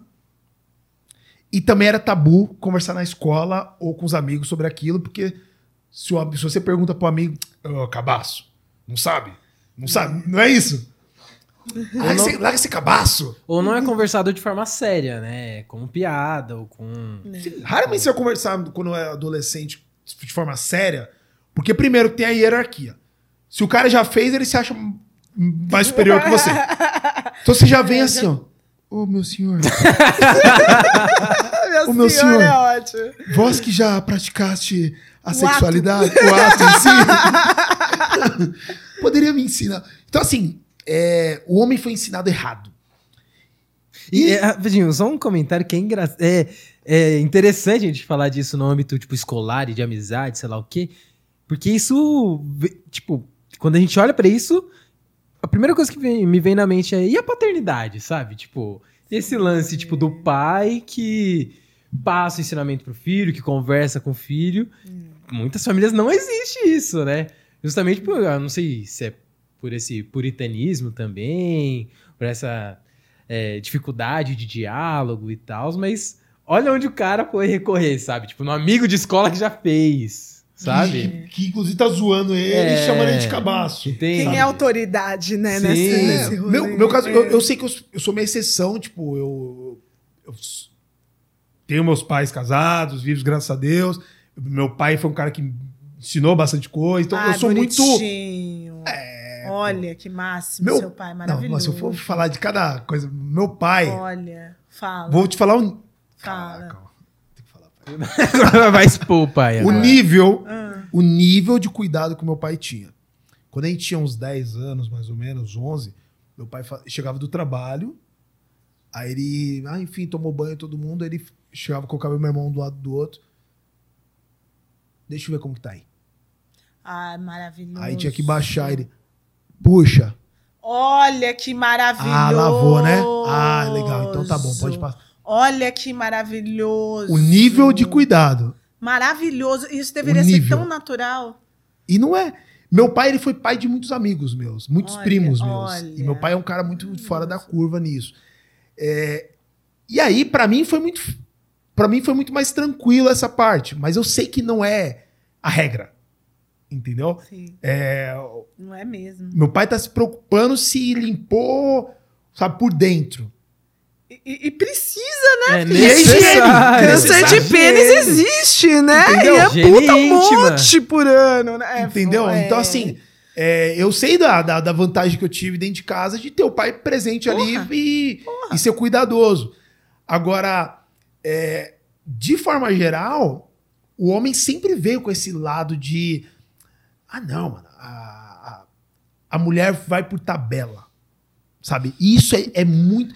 É A muito demora muito né? tempo Hum. pro cara entender que isso é um problema. Demora muito tempo, sabe? Pro cara parar de olhar a mulher como tabela dele. Então, assim, quando você. E aí vem o outro lado do homem escroto. Vou começar aqui. Já, né? Vou começar já. Já, já começou, já comecei. começou. Tem um outro lado do homem escroto. Que é o cara que. Ah.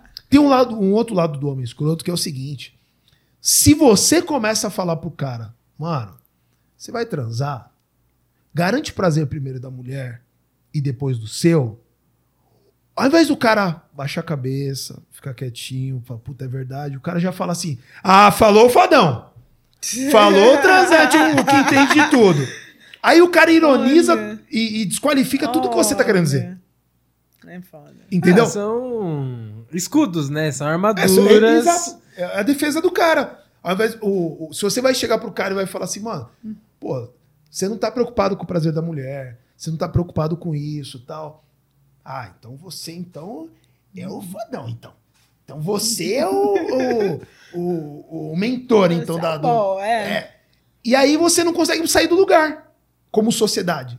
É. Porque quando você, você identi por exemplo, eu identifiquei um problema dentro da masculinidade, que é o- a maioria dos homens não estão preocupados com isso. E quando você senta para conversar com os homens sobre isso, a- o escape de todo mundo é: ah, então falou você. E aí não muda. E você, no seu, no seu vídeo, você falando muito sobre o prazer feminino. E você agora citou a questão da, é, da, da, da- mulher gorda, por exemplo. Você citou várias questões. É, fala um pouco pra galera em casa sobre a necessidade do homem se preocupar com o prazer feminino. Por favor. É é complicado a gente ter que falar disso em 2022, né? É, eu É complicado. Eu acho muito complicado. Mas assim, como eu, eu acredito muito no trabalho de, de base, e eu sei que pra gente, principalmente pra nós, enquanto mulheres modernas, demorou muito pra eu, pra eu olhar com um pouco mais de empatia pros homens, assim, e pra esse olhar masculino sobre as coisas.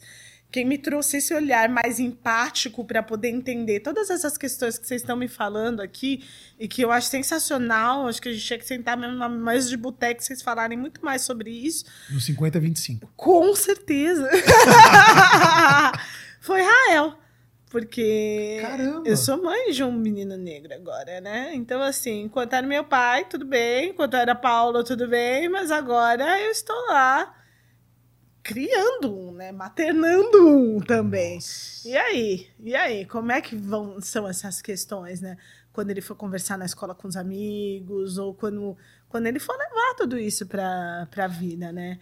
Então, é, é, é muito louco a gente falar sobre prazer feminino e tal, porque isso primeiro tem que ser compreendido e permitido para a mulher.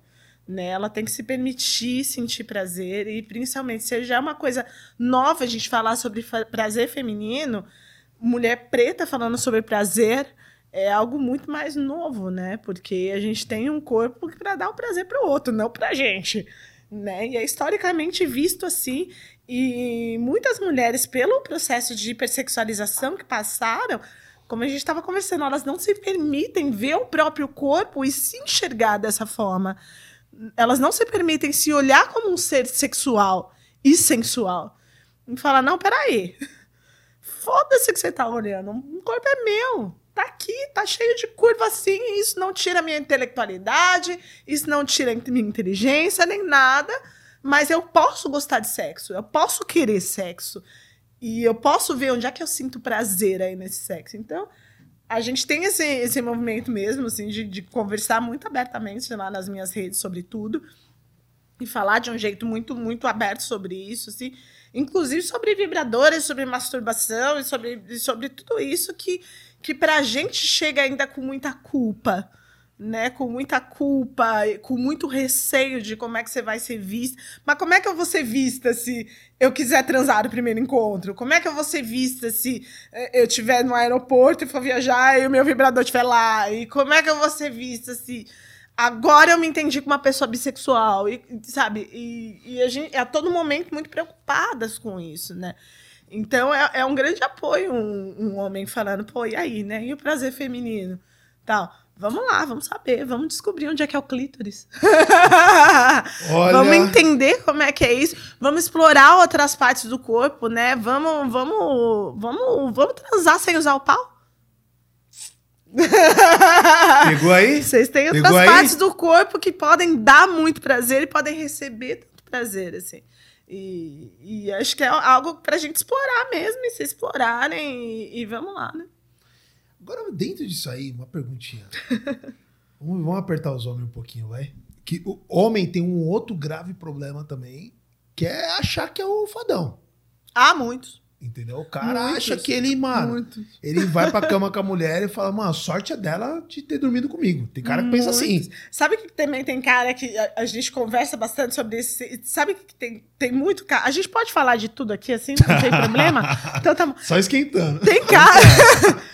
Tem cara que. Aí vem uma, uma parte muito complicada também. Tem cara que realmente é fodão e que tem uma rola muito legal. E ele sabe que ele tem uma rola muito legal. E aí ele acha que ele não precisa fazer mais nada. Só chegar lá e meter a rola e, e- pronto, sabe? E, e foi muito legal. Só isso. E só isso. E, e, sabe, ele fica. ele- não, não vai além daquilo, assim. Pra, pro cara é tipo assim, ó. Trabalha aí, mano. Ok, amado, né? É, Tá- tipo, tá- tá é bom, penetração gente- e ponto. e A gente tá vendo, tá? Legal, a penetração ok pra todo mundo, mas. Né, vamos entender, até, até de movimento mesmo, vamos entender o que que é mais legal para as mulheres, o que não é. É que você tem, inclusive, muito, muitos poucos estudos científicos e ginecológicos sobre o corpo da mulher ainda hoje, né? É, é, é um- Zonas. Como que chama? Erógenas. Erógenas. erógenas femininas. Então, assim, você tem a, a- aquele, aquela coisa do filme pornô mesmo, né? Que você fala, aquela escolinha de filme pornô, que é tudo muito sobre o olhar masculino. E quando você tem coisas sobre o olhar feminino, que existem coisas até bacaninhas dentro do pornô sobre um olhar mais feminino, né? Bacaninhas, não muitas vezes como são feitas, mas assim, é, é, é- é aquilo, né?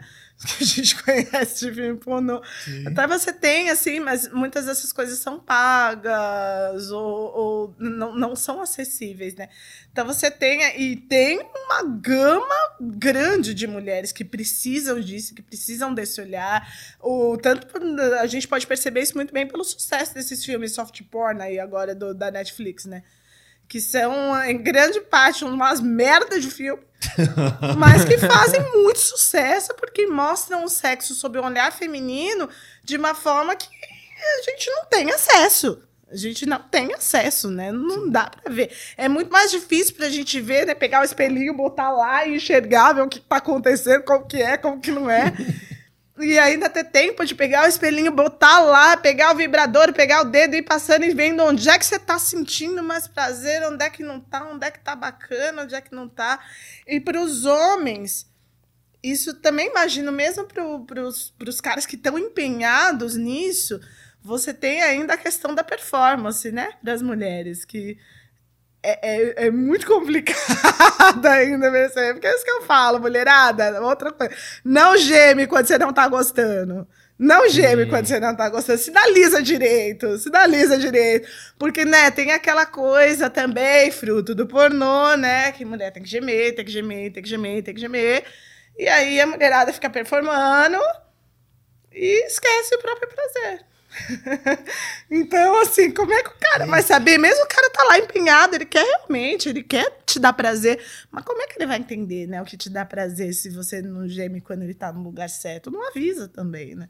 É, Sinais errados induzem ao erro, né? Então vamos no, vamos no diálogo, vamos, vamos lá entender e vamos mostrar, ó. Vamos lá, vamos sentar e falar, ó, quando eu tô sentada, eu prefiro mexer assim. E não mexer assim.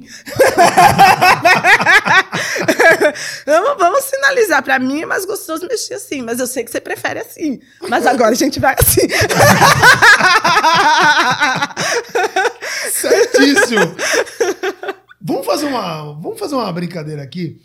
Queria fazer uma pesquisa com, com você. Ixi, vamos. Porque eu, eu, eu, eu quero que esses, os caras ouçam essa, essa pesquisa assim. Os caras acham que eles estão voando baixo, assim. O cara acha que ele. Sim, eles, Tá ligado? é. Se tiver na noite na pista ainda, o cara acha que ele, tipo. Tá. Pelo que você conhece das suas amigas, Hum. pela tua experiência de vida, pelas pessoas que, te, com- que conversam com você nas suas redes sociais, Hum. quantos por cento dos homens você acha que dão conta do recado da satisfação feminina? Pô. muito pouco. Muito pouco. Muito pouco. Até porque aquilo, o prazer, ele não é um papel. ah, quando você está transando a dois, você está transando a dois. Sim. Né? Então, não dá pra falar que o homem deu conta do recado, porque o homem também não tá transando sozinho, né? Então a gente quando a gente tem fala um nessa mas- história. Eu digo assim, no. Sim. Tá, é como- é, eu me, me expressei mal. Eu, eu digo no sentido assim de. A gente tá falando exatamente de prazer feminino. Tá calor esse papo. Falando exatamente de, de, de prazer feminino. É, nessa. Sabe, nessa troca mesmo, sabe? De, de- da mulher sair de lá feliz, satisfeita. Hum. Quantos por cento que você acha da, da tua experiência, do, do teu redor, do mundo que você vive, do que você ouve, é, das mulheres que te contam, quantos por cento dos homens deixam a mulher satisfeita pós-sexo? Vamos falar de uma porcentagem honesta aí, mas eh, vamos voltar nesse papo do homem deixa a mulher satisfeita. Eu vou falar em 10, 15%. Mas vamos voltar nesse papo do deixa a mulher satisfeita, porque esse deixa a mulher satisfeita é muitíssimo complicado. Porque, para começar, que a gente está falando de um pensamento muito muito complexo que a gente tem nas relações heteronormativas de que a transa termina quando o homem goza. E homens não deveria, né? e mulheres, a transa não precisa terminar quando o cara goza, porque eles não têm só pau. então, assim, Vai ouvindo aí. ele gozou, o problema é dele. A transa continua. Tá tudo bem. E tá tudo bem, não é uma questão. E não precisa ser uma questão. Né? Então a gente tem essa questão da desgenitalização do sexo, né? Que a gente não tem só isso, a gente não tem só pênis, a gente não tem só vagina, a gente não tem só isso para brincar na hora do sexo. Então, é algo que a gente já precisava deixar para trás, né? Essa história do, do homem satisfazer a mulher. Primeiro que para a mulher é muito chato, porque óbvio que vocês gozam primeiro, óbvio que chega lá primeiro. Então, assim, é óbvio que isso acontece, esse número, é, é, a gente não pode colocar inteira a culpa, né? E falar, não, é culpa do cara que foi. Não, a transa se faz a dois, então vamos lá, vamos, vamos ver como é que a gente vai construir essa transa aqui. Né? Vamos ver como é que vai começar esse negócio, como é que vai continuar esse negócio, como é que vai terminar esse negócio. Porque a, a gente, enquanto mulher, não pode permitir que a transa termine quando o cara goza. Nunca. Se o cara gozou primeiro, ele gozou primeiro. Maravilha, meu amor. Se vire. Gente- Se vire, você tem a mão, eu vou sentar na sua cara, mas tá tudo bem, sabe? Tá tudo bem. Abre a boca aí que eu vou sentar na sua cara. Vamos lá. Vai. A gente tá Vamos falando sobre tá tudo certo. relacionamento antes, né? E tal, tipo de construção, falando de amor e tal, e de como os relacionamentos são construídos. E aí o, o Rodrigo, aquela hora, fez uma pergunta relacionando a mulher que não.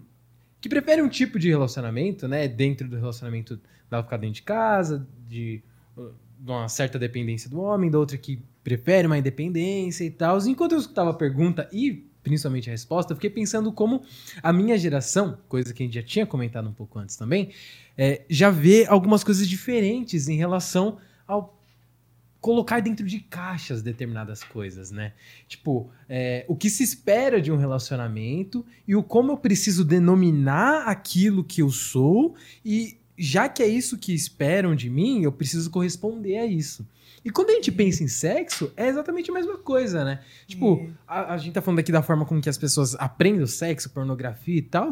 Só que tipo, quando a gente fala de sexo, Por que que precisa ser aquele roteirinho? Não precisa ser aquele roteirinho, sabe? Exatamente. E, é, e não, eu acho que quando a gente começa. É por, e uma coisa que a Chan falou que ficou muito na minha cabeça, que é o. Tem, ela falou no contexto de relacionamento, mas acho que pra sexo isso se cabe perfeitamente, que é a gente tem muito mais a desaprender do que a aprender. Exatamente. Porque eu acho que. Eu, eu ia falar que não tem certo e errado, né? Na real, tem errado. a gente precisa assumir gente- isso. A gente debate o que é certo. A gente fazia uma live toda sexta-feira lá no, no meu Instagram, na live sextou, que a gente só falava sacanagem. Era só sacanagem. Paulo fazia bons drinks e a gente conversava sacanagem. Sim. E a gente falava justamente desse do errado, né? Que isso tinham só três concessões, assim. A gente conversava sobre coisas quando o sexo era entre adultos, humanos e consentido. Pronto. É isso, entendeu? Tipo, Pronto. de resto, tá tudo Tá liberado, tudo bem, amor. entendeu? Tá tudo bem. É isso. É entre adultos, é entre humano, é consensual, tá tudo certo. E quando, qu- quanto menos concessões você faz nesse sentido, né? Você com- e começa a ter essa visão de beleza. Tu- a, a partir disso, né? A partir dessa risca, tudo é certo, tá tudo liberado, tendo prazer, as pessoas estando é, satisfei- é, satisfeitas e tal. É, é, é, é- é a partir daí que a gente começa a quebrar, sabe? O- e- esses roteirinhos, essas caixinhas de que se eu fiz mais ou se eu fiz menos. É, a, a gente é tão particular, né, na nossa individualidade, dentro dos próprios relacionamentos, dos nossos gostos, que quando a gente, a gente tem essas conversas, pra gente ter um norte, né? Mas a, a gente vai ser diferente, né? O que é bom pra uma pessoa não vai ser bom pra outra pessoa. É, o que um vai gostar, o outro não vai gostar. E a gente precisa saber construir isso de uma forma que seja cada vez mais livre, né? Sim. Sim, de- e, e dentro disso, eu, eu, eu entendo exatamente o que você disse. E eu complemento dizendo que eu acho que a única coisa que dentro do sexo eu acho que todo mundo tem em comum e busca é o prazer. Sim. Pronto. E o caminho pra ele é o que você está dizendo. O caminho pra ele, cada um vai servir. Um vai pela marginal, outro vai pela dutra. Cada um vai ter um caminho pra chegar até lá. Eu, eu percebo é, que existe um lado masculino. eu- eu- os caras vão, vão bater na rua, velho. Que existe também um lado do, do- do- da maioria dos casos, por ter aprendido no, no pornô, que existe um caminho Sim. e a mina que se adapte ali ou putz, porque pra mim vai ser bom. E eu acho que esse lance de tipo assim, mano, pega essa rota aqui, pô, ou então vai por essa rota aqui, testa daqui, testa dali, tenta diferente. Eu, eu não sinto dos- da, da maioria dos caras essa esse desejo de buscar esses porque às vezes pro cara é só mais uma pessoa É, que ele foi que é? isso eu acho O muito sexo ele é uma forma de poder, né? Ele é uma Sim, forma de poder. Ixi, aí entra em outra. Ih, É, que tava falando que, ah, você que tá casado num relacionamento, eu acho um absurdo a mulher pedir pro cara usar camisinha. Ai, Ah, gente, eu vi cara esse. que eu- esse cara Nossa, que eu, vi falei. esse escroto. né? Nossa, mano. Eu falei, mano. Eu vi. 1230 Não, se ela não quiser cara. tomar meu leitinho. Nossa, é verdade. Tipo, aceitar tudo. Tá louca, minha? E entra naquele assunto que a gente fala, Sim. tipo, da pseudociência de energia, sei lá. Sim. Esses mesmos caras. Mas aí a que gente entra nessa aí, questão, né? né? Do É os mesmos sexo, caras. ele é poder na nossa sociedade. Ele é poder. Tanto que é é aquilo, o estupro e, e todos esses casos de violência sexuais, eles muito dificilmente são sobre sexo ou são sobre amor. Eles são sobre poder. Eles são sobre dominação. Eles são sobre o é poder que você acha ter sobre o corpo do outro. Mas isso, se a gente não for para esses lados extremos, se a gente for pensar no sexo dentro da nossa casa, e aí, de quem que é o poder daquele sexo dentro da sua casa? E por que que não pode ser dos dois? Sim. E por que que não pode dividir? Né? Por que, que alguém que tem ou reter esse poder de eu querer é mais importante do que a hora que você quer? A hora que eu quero é mais importante do que a hora que você quer. A, a- meu momento de gozar é mais importante do que o momento de, de você gozar. Sabe? Eu receber um, um oral é mais importante do que você receber um oral. E, e por aí a gente vai, né, nessas estruturas de poder, assim, se a gente deixar simplesmente, como o Mateuzinho falou, né, acontecer. Deixa ele ser. Deixa o sexo ser. Os filmes de hoje estão falando só disso, né? Tipo assim, é o meu poder, o meu momento. Esquece o outro. Sim. A maioria dos filmes de hoje estão falando somente disso. Poder único e exclusivo durante o sexo de uma só pessoa. E Sim. é o que me preocupa também, que a gente estava falando desses soft porns, né, que a gente tem, que é sempre aquela figura da- do, do, do macho dominador. E aí a gente né? entra no a assunto da masculinidade tem esperada, né? romantização, exatamente, da masculinidade esperada e do macho dominador, porque o cara é rico, porque o cara pratica BDSM, amarra a menina não sei de tudo quanto é jeito. Ele faz e o cara sequestra a mulher, O cara sequestra a mulher, deixa a mulher de- de 65 dias presa lá no negócio, ela acha a coisa mais linda do mundo. E, e assim, é sempre ele mandando na trans, Isso é um é sempre ele que pega, que vira, né? que mexe. É lógico, claro. Eu gosto também, gosto que me joga, que vira, que mexe assim, mas é legal jogar também. É engraçado, porque, tipo, É legal jogar também. Agora eu quero ver essa mulher ser retratada no filme, meu amor. Sim, Aí eu quero ver, eu quero ver Aí- esse homem ser retratado no filme É. sem que duvidem da masculinidade dele, por exemplo, Sim, né? A gente falou sim, aqui sobre no episódio prazer anal do homem não diminui a sexualidade dele. do E é esse o Né? ponto que eu ia comentar, N- né? Tipo, Ninguém é menos homem porque, porque sente prazer anal. tipo, O... o homem gay não é menos homem, ele é homem. tá tudo sim. certo. A, a sociedade é muito fálica, né? E é muito centralizada no, no pau do homem. E a gente é estimulado pouco a procurar prazer em outros lugares. E não necessariamente só no, no sexo anal também, mas no resto do corpo também, sabe? É, então, é- é- essa mulher que, que faz e acontece com o homem também, que gira ele 360 pra cima pra baixo, fico pensando, igual você falou, que o sexo é a dois. Se a gente tem essa mulher que faz e acontece com ele, Porra. a gente tem esse homem que deixa ser fazido e acontecido. Entendeu? Que deixa ser virado e mexido, É né? isso. E que delícia você ter um homem que permita isso. Porque não são todos que permitem, né, também. Entendeu? Que delícia você ter um homem que permita você virar e mexer e acontecer, assim. Porque não são todos que permitem também. E- e a né? gente que precisa tá falar- Uma coisa. É, a gente precisa precisa falar, falar disso pro no- cara começar a pensar. Pô, mas e se eu deixar, sabe? Sim. Talvez eu goste. E se eu gostar, tem problema? Não, não tem problema, sabe? Tipo, faz parte da sua individualidade. Você não vai ser menos homem por conta disso. A cara. gente. a- naquele primeiro assunto que vocês falaram do colégio. Do papo do cara com um amigo. Lá na infância. é. É, lá na infância, o, o papo já é cortado no começo, A né? partir daí, ele já cria Verdade. o bloqueio dele, tipo assim, não, isso dá. É. Porque o meu amigo, o meu primo, o meu pai, aí ele vai falar que, pô, não, não dá, né? O bloqueio tá criado aí, ele não consegue mais. Verdade. A gente pode falar também sobre, sobre amor e sobre sexo. Ah, nossa, esqueci completamente o que eu ia falar. tá tudo bem, tá tudo bem. Acontece. Não, Meu Deus. dentro disso, eu, eu, eu vejo que assim, a, a mulher, eu sinto ela muito mais curiosa e muito mais bem resolvida com a, com a parte sexual, sabe? Eu acho que o cara ele tem um padrão que foi ensinado a ele, é uma caixinha, é um padrãozinho, que qualquer curva que ele for sair disso, ele já tem os bloqueios desde cedo dele. Alguns desbloqueiam um, mas já sobe a guarda para outros. Sim. É, Ele não pode perder o controle, né? é o. O foi- homem não pode perder o controle, né? Ele foi ensinado assim. Sim. Ele não Ó, pode perder o controle. O controle tem que estar aqui, porque o controle pertence ao vamos homem. comparar que tá três doido. gerações? Você pega um cara hoje de 60. Você pega um cara de 30 e poucos e pega um cara de 20. O cara de 60, o cara de 50, ele é aquele brucutuzão que, tipo, é isso mesmo.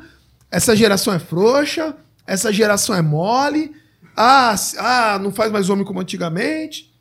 A geração de 30 e poucos é a geração que tá entendendo a sociedade dos dias de hoje e, e tentando se desconstruir e, e tentando entender como que ele socialmente convive. E aí, e eu, e eu digo isso por mim, porque, por exemplo, eu, eu tenho 36 e. Pô, vai de 30 pra cá. É muito tabu que eu quebrei, de tipo, pensamento, é, sobre o que eu achava das pessoas, os Sim, preconceitos, as discriminações que você é embutido ali. Tem coisa que você aceita, tem outras que você não. Enfim, você vai. E um moleque de 20 hoje é, já é uma. Ele já tá vinculado com o cara de 15 que, tipo, já, já não vê Sim, sim. o que os, os mais antigos veem. Sim. Então não tem a desconstrução, como a gente tava falando. E aí, aí eu acho que o, o, o gap tá aí. O cara de 30 e poucos hoje, que uns já tem filho, outros não. Como que vai passar a geração adiante? E não quer também desapontar o, o teu, teu tio, teu avô, teu, teu pai. e também é, quer estar perto da, da, da juventude. É, é bem complexo. Eu acho que o problema tá no, nos Eu 30 boto, eu boto aí, muita fé também. ah, a, gente, a gente indo até parecer. Eu boto muita fé nos, nos caras pretos, assim. Eu acho que é vocês que vão começar toda essa mudança. Já começaram, né? Toda essa mudança. Que se você. Me apavora de pensar que você, se você descongela um homem branco de 1910 e descongela um homem. e pega um cara de 50 anos branco agora, senta os dois numa mesa de bar, eles vão bater um papo. Sim. De E vou boa. concordar em muita coisa. Super, super, super. Agora, se você descongela um cara preto de 1910 e senta aqui nessa mesa pra conversar, Uau. ele vai ficar. Uou! O que, que aconteceu? Peraí, peraí. Que que eu perdi, né? A gente, a, a gente vê uma mudança muito. Que vocês experimentem, ó, por homens pretos experimentarem a opressão, a gente tem todas essas mudanças mesmo, em paternidade. E, e eu creio que em visão de sexo também, em relacionamentos, assim, que, que é vocês que vão ter essa coisa de, de, sabe, essas mudanças muito mais profundas e de observar isso com muito mais empatia e com muito mais cuidado consigo mesmos e conosco, assim, com, com, com tudo, né? Porque aquilo, o cuidado é com a gente também, né? É com vocês. É, quem tá perdendo é todo mundo. Quem tá perdendo prazer pra caramba é vocês também. Hoje eu vi um post, tava, tava vendo, eu não lembro que página que era, não sei se era as negas do Zigdum, não sei se era o africano, não lembro qual que era. E aí era um, era um trecho do Arnold, aquele do seriado? do seriado Ah. Arnold.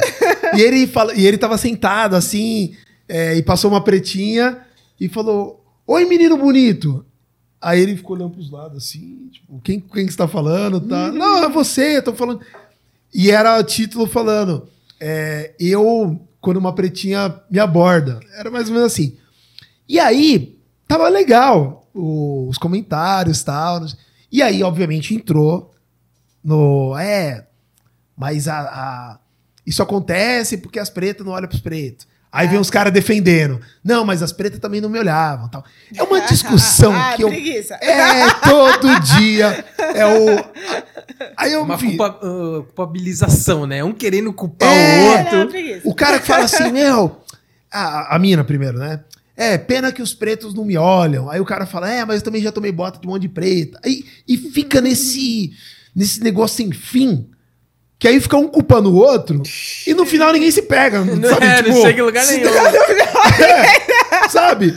Então no final. Final... O velho e bom conversando direitinho, todo mundo transa, gente. É, Calma, mano. mas vamos lá. É o que eu sempre falo, mano. Se combinar direitinho, mano, todo mundo transa, entendeu? Então, Dá certo. No final. Eu sei que você vai ser bem direta e reta na sua resposta, enfim. Mas, olhando para aquela câmera, o que, que você tem a dizer sobre pretas que falam que os pretos não, não, não olham para ela e os pretos que falam que as pretas. O que, que, que você tem para dizer para essa galera de uma vez por todas? Eu tenho que dizer pra vocês, pretas, que eu já passei por isso. E que talvez vocês só estejam no lugar errado. E. Interessante, interessante. eu já passei por isso muito, assim. Às vezes vocês só estejam no lugar errado. E. é isso, sabe? Vai, vai vivendo, vai fazendo o teu, assim. Porque tem, eles estão aí, eles estão. Eles estão procurando. E pros caras? eles também estão procurando. O quê? Os caras que já levaram bota das pretinhas? É, tem o- é papo pros dois lados, assim. Talvez a gente esteja no lugar errado. Vamos se aquilombar. Vamos se procurar. Vamos estar perto. Acho que São Paulo é um lugar que faz isso muito bem. Né? É São verdade, Paulo faz isso mano. muito bem. Salvador faz isso muito bem.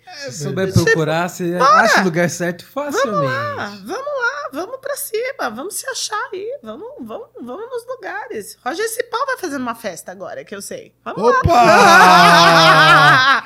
Ô, Cipó! Tamo sabendo dessa gente. festa aí. É, vamos, vamos se aquilombar. E acho que também muitas vezes a gente a nossa tolerância para relacionamento tá muito pouca, né? a nossa tolerância para se relacionar tá muito pouca, tanto de um lado quanto para o outro, assim, né? A gente tá meio sem paciência para se relacionar. E é aquilo, né? O amor dá trabalho. O amor dá trabalho. O amor é um trabalho, projeto, é uma né? Construção grande, é um projeto. É um projeto, e é uma escolha, né? E dá um trabalho danado. Tá, vou- E vou- ninguém vai vir pronto, né? Ninguém vai chegar sem defeito, porque a gente também não é. ninguém vai chegar completamente sem defeito, a gente também não é, mas a gente procura isso do outro, né? Que caiba dentro daquela caixinha maravilhosa que a gente tem, perfeita. Incrível. É isso, ninguém tava aí Então- fora te esperando É, até você chegar. exatamente. Ninguém tá... Agora eu vou fazer esse desafio com você também. Você hoje tá, né, no auge dos seus anos, né? 41 aí, Hoje não, bem pelo vi- amor de Deus, tá vindo mais ainda. Então, daqui a 10 Tá anos você vai falar, mais. estou no auge. Ou não também. Às vezes eu falo, hum, como será Chega. a Chan 6.0? Eita, interessante. Hoje, analisando a sociedade de forma que você está vendo.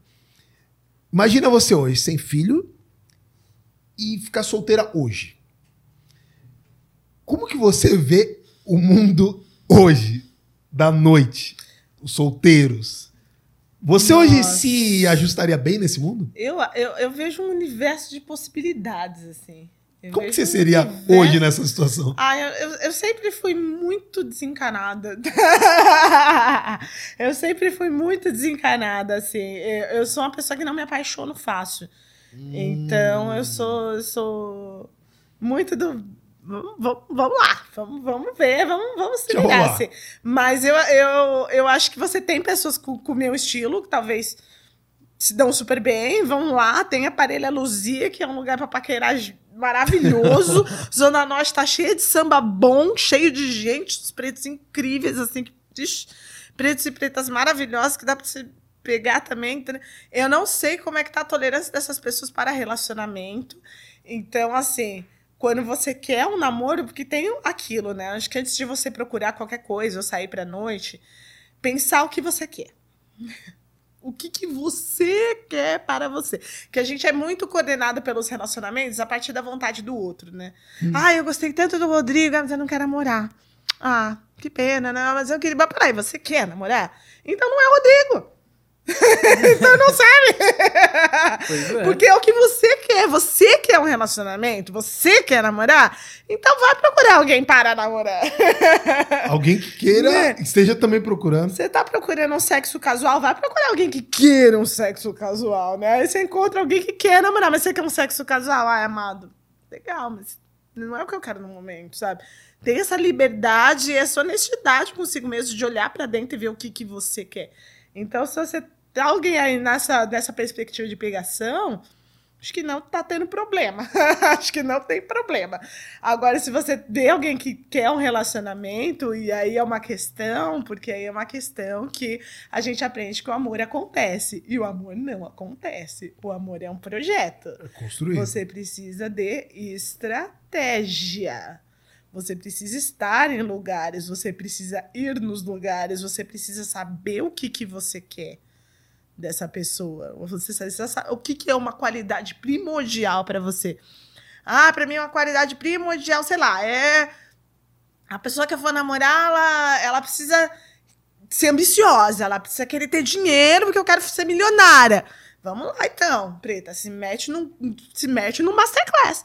Paga um masterclass, enfia lá dentro daquele pessoal, porque lá com certeza vai, ter gente que quer ficar milionária. É verdade. Via lá, gente, lá, entra lá pra comunidade do Black Money, vai lá dentro, fica lá e vai lá. Enquanto você vai aprendendo um monte de coisa pra ser milionário, você vai só filmando. Então você precisa estar nos lugares, né? Ah, pra mim é primordial um cara que goste de noite, que goste de samba, que goste de dançar. Vá pra esses lugares. Vá pra esses lugares. Sabe? Mas vai com esse olhar, já pensando nisso, já pensando em... Então, pro amor você precisa de uma estratégia.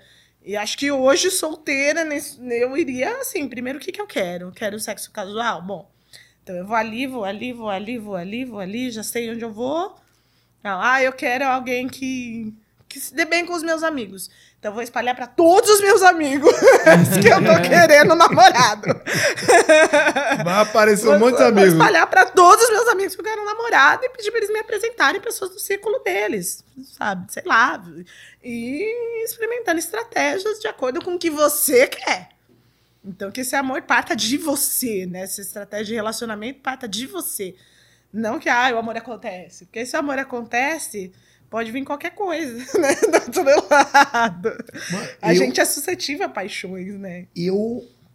Você citou aquela, aquela hora lá. Ah, tenho preguiça. Mano, eu tenho preguiça de conhecer gente. mano. Tem preguiça? Puta, mano. Não, mano. É assim, ó. Ai, olha. Eu, assim, de verdade, mano, na hora que eu. Mano, arrum- pedi a patroa em, casa, em namoro, comecei a namorar, casei, então eu falei, mano. Respirou fundo. mano, Que bom, mano, chega! chega. Mano, eu não tenho paciência de ouvir Pra esse histórias, processo da, con- da conquista. Mano, eu não tenho paciência pra histórias, mano. Olha! Tipo, mano, é, um É, barato dá pra mim, mano. Você sentar ali tal. É bem isso. Pensando, Não, é podcast. engraçado, porque a, gente, fica tá aqui no episódio duas horas, a pessoa falando 47. sem parar. Tá bom, já entendi. Pô, é verdade, vocês, vocês não, fizeram um bom trocadilho, É, é, é uma verdade. coisa que você tem que trabalhar. Ah, não, eu, eu digo assim, sabe o que, meu? É... Primeiro, eu não, tenho, eu não teria paciência hoje de ser solteiro. Não teria paciência, assim, de tipo, pô, ter que conhecer alguém, saber se a pessoa tá sendo verdadeira, pra ver se tá sendo muita, muita garganta, sabe? É, muita falácia. É, não, tenho paciência de, tipo, puta, ter que conhecer família, tudo de novo. É. Saber se, mano, a família é legal, se a família é chata. É, Puta, se o pai da mina é legal, se o pai da mina não é. é... Puta, na hora que encaixou com a patroa as coisas, eu falei, mano, da hora, família da hora, mano, não sei o quê. Pô, gosta das coisas que eu. Puta, encaixou tudo. Eu falei, mano, isso aqui eu não largo, mas nem pagando, velho. tá ligado? É até um. Mudou, pronto, chega. Mudou, mano. É assim, ó. Até um tema que a gente fala pouco aqui, mas, por exemplo, mano, traição. É um barato pra mim, mano, não faz sentido. Eu, eu- é assim, pra mim, hoje, chegar aí. Puta, ter uma coisa por fora pra satisfazer alguma coisa. Quando eu olho pro todo, eu falo, não. Dá muito trabalho. Sai daí, não, não. Muito trabalho. Sai, aí vai, pega, aí separa, aí, mano, você racha tudo que tem, e aí, puta, vai começar a conhecer alguém de novo. Não, não tenho paciência, velho. Mano, eu sou muito. É o que eu falo assim, mano, eu sou muito pacato. Eu sou muito assim, mano. Tá, tá certinho aqui, mano? Mas não mexe aqui. Deixa- não. deixa quieto, aqui, né? Deixa, Deixa aí no aqui, lugar. velho. Sabe, Não, não dá, cara. Sabe, às vezes eu vejo. É igual eu brinco com, com, com, os amigos. Falo, mano, quando a galera trai, é porque quer ter tudo. Quem quer ter tudo acaba não tendo nada no final. Então, eu, eu sempre falo isso, meu. Não dá, velho. Eu, por exemplo, eu- vários amigos meus já fizeram merda e tal. E eu percebo um padrão de comportamento. No começo, a primeira vez, a pessoa vai lá e, tipo assim, ó, todo cheio de zelo. Não, que não sei o que, ó, não me manda, não manda mensagem. sei- Aí o cara tá todo ali. Aí viu que não pegou nada.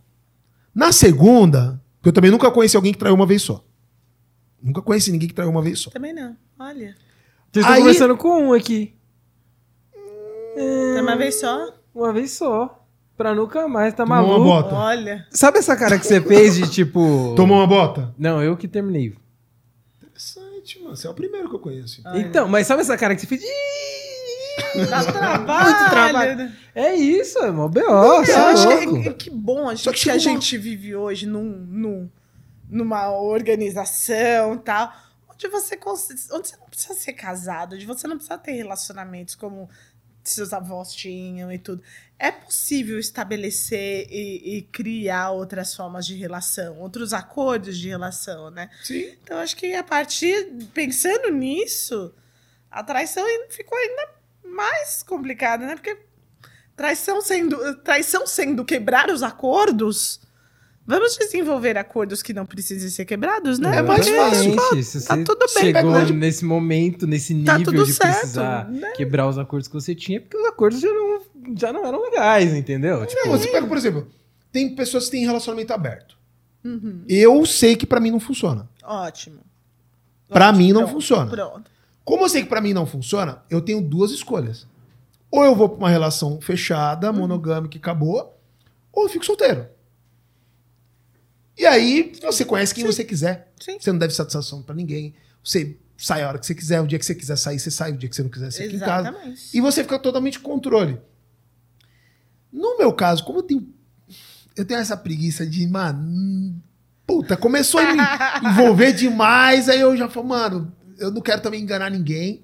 Eu sempre tive isso comigo, mano. Não quero enganar ninguém. É. Não quero é, criar expectativa em ninguém. Isso é importante. É, E eu, eu, eu não acho legal a pessoa, seja homem ou mulher, tá? Eu vejo homem e mulher fazendo isso. Vai dando expectativa pra pessoa pra manter perto. É, isso é, é muito complicado. Pra mim, tanto homem quanto mulher, é escrotice pra mim. Tipo, mano. Eu já vi várias pessoas assim. Sim. Ah, não, mano, daqui a pouco, mano. Dá só um tempinho, daqui a pouco a gente começa a namorar, não sei o quê, papapá. E Famoso- mantém a pessoa aqui, ó. Famoso golpe. Famoso golpe. O golpe tá aí. Cozinhar, né? É, exatamente. Cozinhar. Tem umas pessoas aí que eu conheço que faziam essas coisas aí, Ah, sabe? é? É, mano, fazia, fazia, né? É, isso eu não gosto também. Eu não tenho muita paciência pra joguinhos. Eu acho que. Bora, ou- primeira é coisa. é, mas vamos, primeira vamos, coisa. vamos ser honestos. Somos adultos, né? Vamos ser honestos nas nossas relações. Opa, Ó, vou até pegar mais um vinho aqui. não velho. quero. Não... Você tem todo o direito de virar pra pessoa e falar: Oh, que bacana isso aqui que a gente tem e tal. Não, tal. Não tô querendo É. nada sério agora, tá? Quero só sexo, mas, pô, você é legal pra caramba. Né? Vamos, Sim. vamos sair, vamos conversar, vamos no cinema, vamos transar gostoso depois, te deixo em casa, maravilha. E é isso, Se entendeu? o jogo tiver combinado, Tá tudo certo, é o velho e bom Mas- combinado, não sai caro. você se meu apegou- amor. Tá tudo bem. Aí, Chega e fala, mano. porque você tem todo o direito Mas do mundo de virar é, e falar. Não é um problema Amor, também, não é um sabe? problema Tipo, você virar e falar. Então, vamos retomar essa conversa, porque eu estou me apaixonando. E eu preciso saber o que, que você quer. Porque se você não quiser o mesmo que eu, eu tive essa conversa com o Paulo, assim, de chegar É. e falar: olha, eu estou me apaixonando. Você Se você não tá afim, vamos terminar por aqui, porque assim, Porque vai dar problema. tem no futuro, idade pra né? isso, não tenho tempo pra perder com isso, assim. Vamos ver aqui o que a gente vai fazer, porque, né, é importante. tá, tá complicado, vai ficar complicada essa história se Ó. a gente continuar. Eu e a patroa, Hum. a gente. Vai, começamos, eh, nós começamos a ficar em, vai, em julho. E eu falei. Só que antes de. de- eu, eu falei, quando eu já tava. Eu já sou assim, mano. Sem tempo e mas, papo reto. Não engano ninguém, mano. Não engano ninguém, não, não gosto. Não gosto que seja. Minta pra a mim. velha e também boa responsabilidade afetiva. É né? isso. É. Então é o seguinte, já, mano, primeiro dia que eu conheci. Primeiro dia. Olhei bem no olho e falei, na hora do final da conversa. Você namoraria comigo? Sem beijar, sem nada. Você namoraria comigo? Ah, sim, tal, namoraria, você faz meu perfil, não sei o quê. É o quê? blá, blá, blá. Levantamos, demos um abraço e vida seguiu. Depois, Você já sabe qual que é a dela. Já sei. Maravilhoso. Ponto. Ó, curte sua vida, eu curto minha vida. Se tiver que acontecer lá na frente, vai acontecer e tá tudo bem e tal. Quando a gente sentou, vai, começamos a ficar, a gente ficou, vai, umas três, quatro vezes. E a gente passou um mês falando sobre relacionamento. O que, que você gosta, o que, que você não gosta, o que, que você aceita, o que, que você não aceita. Porque eu já. Todo mundo já veio de, de alguma relação e Sim. todo mundo sabe o que quer pra vida e o que não quer pra vida. Então é bom deixar tudo às ou claras. deveria saber, né? Sim. É, eu, vou, eu vou partir pelo pressuposto que todo mundo é bom. Né? Sim, Enfim. sim. Então, na, na- na primeira conversa, assim, mano, eu sou assim, eu sou assado, eu, eu não gosto disso, eu gosto daquilo, tal. Tudo que eu espero de uma relação é isso, isso, isso, isso, isso. Mano, tudo que eu não espero de uma relação é isso, isso, isso, isso, isso. O que, que você quer pra sua vida? O que, que você não quer mais pra sua vida? Precisa saber tudo. Porque depois que você colocou a- a- o checklist inteiro na mesa, você vai dando um check ali se, você, é isso, se é isso que você quer pra sua vida ou não Sim. sabe? No final das contas, se você olhar com saldo positivo e você pô, quer aquilo, o jogo tá combinado. Na hora que eu fiz meu checklist ali, eu falei, pam, pam, pam, pam, ah, puta. Nota 10. Pá. E como é bom ter essa liberdade pra poder conversar. Total. Né? Dentro das relações, dentro dos Alinhar relacionamentos. expectativas, Alinhar é muito expectativas. As assim. primeiras perguntas que As fiz pra pessoas ela. são muitíssimo carentes de inteligência emocional. Né? A gente não aprende isso na escola, uma pena. E assim, a, a terapia muitas vezes chega para as pessoas muito tarde.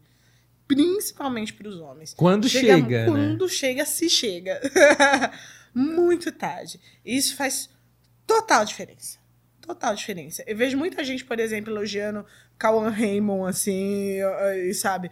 A maturidade que ele tem dentro dos relacionamentos, de, de repente, sabe, terminar com a Grazi Massafera, ir lá e morar perto da casa dela porque tem a filha, e ter uma relação super bacana com ela, e desenvolver uma relação super bacana com ela e com o atual dele e tal, não sei o quê. Gente, ele é filho de psicóloga. Ele faz terapia desde os 5 anos de idade.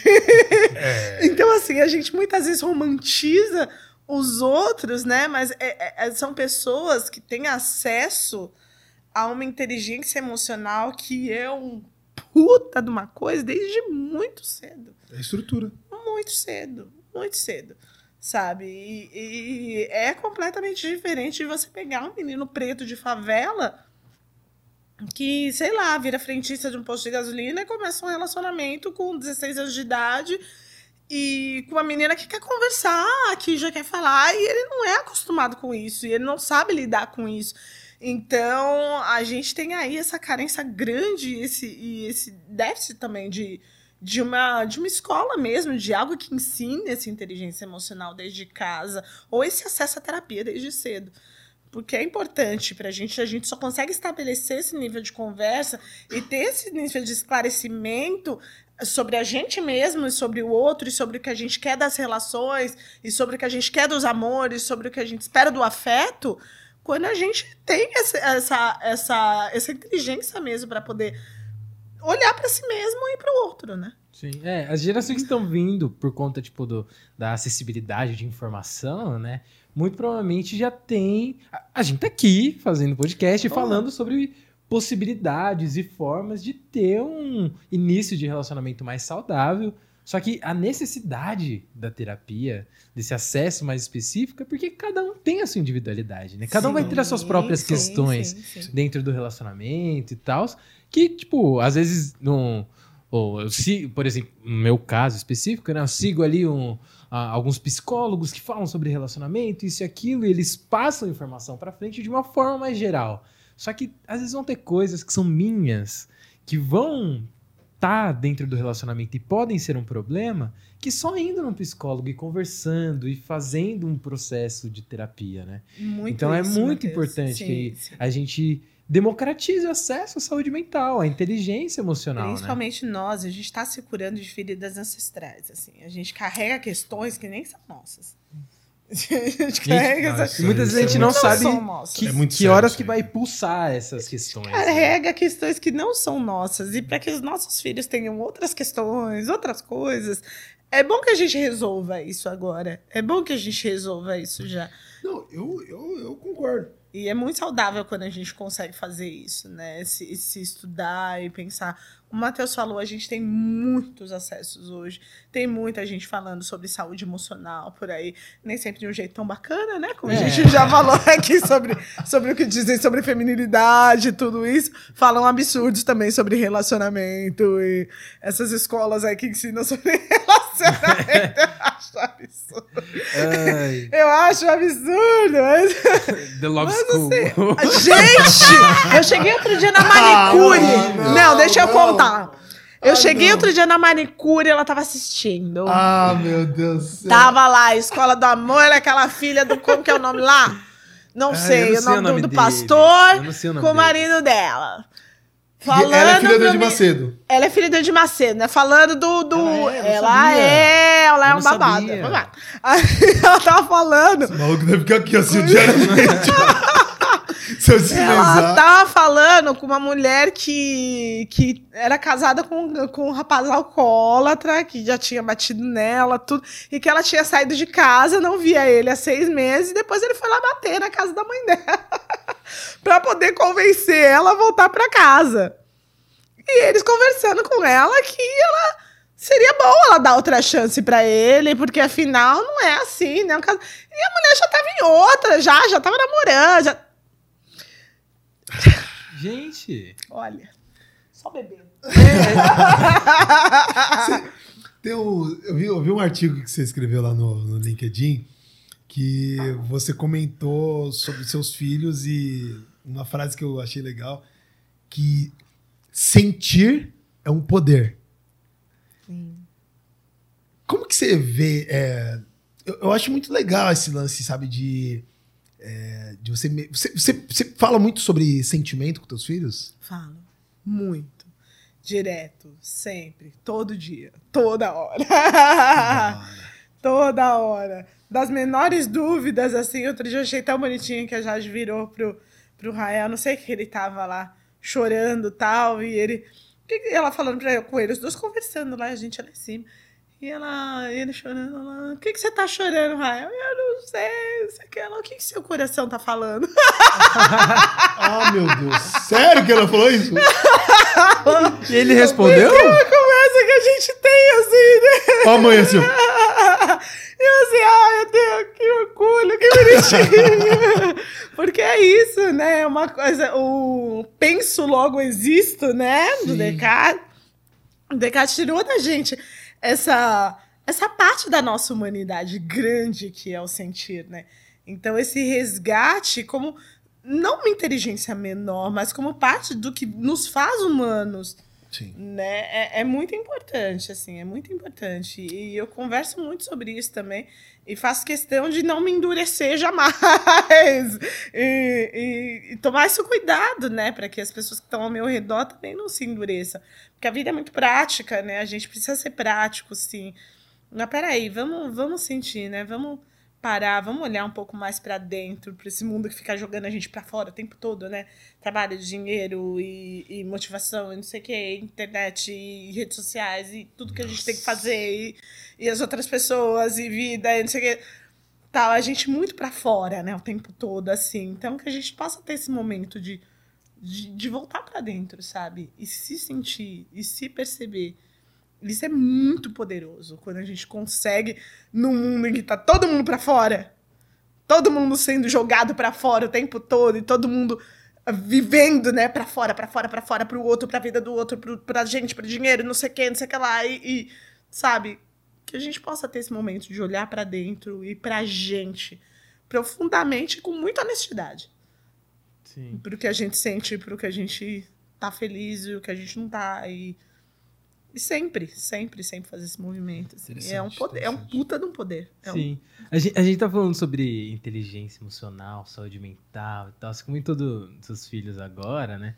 E esse lance da maternidade e da paternidade também, e de passar isso pra frente, né? De, de, de- criar. É, de- além das inteligências e das relações que a gente vai criando com as coisas que a gente vai, aprende, quando a gente. Imagino eu falando, não sendo pai, né? Mas quando a gente é. Mas como filho, pensando isso, é, a gente precisa sa- saber como passar da melhor forma, principalmente porque a forma como as crianças entendem o mundo, entendem as coisas, são diferentes. E a forma com que eles vão praticar aquilo que eles aprenderam dentro de casa, diferente também. As, é, e a fonte de informação não é só dentro de casa. Você comentou no início que é, foi, foi uma dicotomia muito grande quando começou a escola e tal.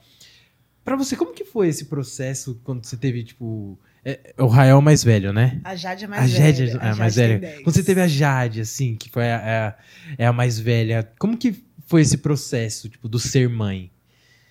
Nossa, Matheus, isso a Jade deu uns 180 na minha vida. Virou, Ela virou do avesso. completamente pro outro lado, assim, pro outro lado. E eu trabalhava, para começar tudo, né, que, que envolve e tal. Eu, trabalhava, eu era coordenadora de um abrigo que cuidava de crianças afastadas do convívio familiar. E eu coordenava justamente as crianças que receberam ajuda abuso sexual. Sofreram abuso sexual. Então, o meu trabalho era uma coisa bem tranquila, assim, era Oh, receber essas crianças, eu ir para elas numa sala como essa, cheia de brinquedos, um vidro one way, como aquele ali, e do outro lado do vidro ficavam os promotores de justiça, advogados, não sei o quê. E eu ficava aqui brincando, tocando violão com as crianças e tentando colher o máximo de informação que eles pudessem me passar sobre o abuso. E aí eles anotariam lá na outra sala, bem tranquilo o trabalho, sossegado. Meu Deus. Aí o que aconteceu? É, Eu, na, eu, não era CLT, eu era contratada tal por contrato. E eu tive, eu fiz a opção de não cumprir a minha licença maternidade toda. Eu tive 15 dias de licença maternidade. Depois de 15 dias, eu coloquei minha filha no carro. Só tempo de, de sabe, recuperar assim.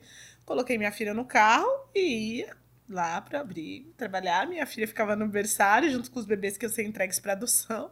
Meu Deus do céu, mano. E eu ia lá fazer o meu trabalho, Eu normal. teria medo de alguém confundir as crianças.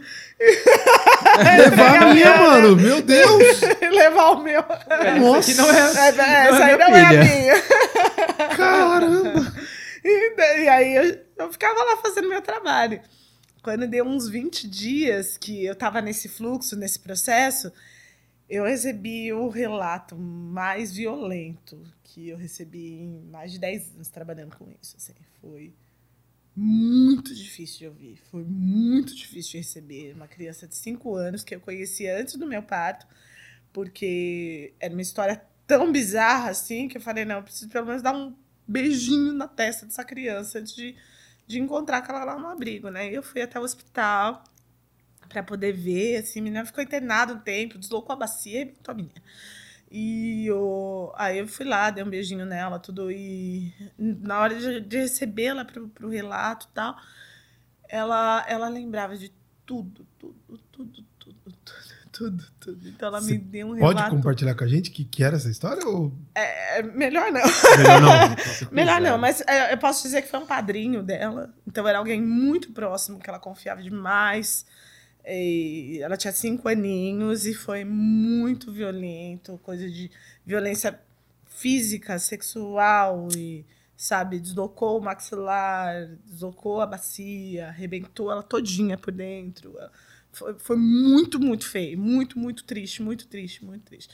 Tanto que uma das, uma das moças lá, que era uma das monitoras no abrigo, ela também sofreu um abuso sexual quando criança. E quando chegou esse caso, assim, ela olhou a ficha, ela parou assim e falou: gente, se fosse comigo, sinceramente, eu preferia morrer. Porque é tanto tempo para você se organizar, é tanto tempo para botar a cabeça no lugar, Meu Deus do céu. sabe? Então, é, esse foi essa bucha que eu peguei. Enfim, voltei para casa, peguei minha filha, voltei para casa. Outro dia, quando eu fui até o abrigo, quando eu, eh, eu não, eh, minha mão começou a tremer no volante, minha vista começou a embaçar e eu não consegui chegar até lá. Resumindo, eu desenvolvi um evento de, de, de pânico e eu não conseguia mais trabalhar. Eu não conseguia mais trabalhar. Foi isso que me afastou da, da musicoterapia, do trabalho como terapeuta. Né? Então aí começou, eu tive que deixar a profissão que eu amava, que eu adorava fazer, e tentar me reinventar de outras formas, assim. E começamos a trabalhar, eu e o Paulo, ele já estava com uma ideia de montar uma consultoria para bares, para restaurantes e tudo. A gente começou a trabalhar com isso. Até aí nessa fase que eu encontrei o King aqui. E comecei, eles estavam bem no início da construção ainda, quando eu cheguei para trabalhar com eles, tudo. E, enfim, me tirou completamente do, do trabalho que eu amava e eu precisei me reinventar toda. A internet chegou quando já tinha um ano e meio para mim, mais ou menos. Aí é que eu comecei. A, eu consumia muito, né? Gostava muito, sempre gostei muito de tecnologia e consumia muito YouTube, muita internet. E aí, um dia a gente conversando sobre representatividade, e aí veio essa ideia de montar um blog e começar a alimentar aquilo, mas eu nem sabia que era trabalho e tal. Então ela, ela já de- deu uns 180 na minha vida, assim. Que da hora. Mudou completamente a, a- a minha vida.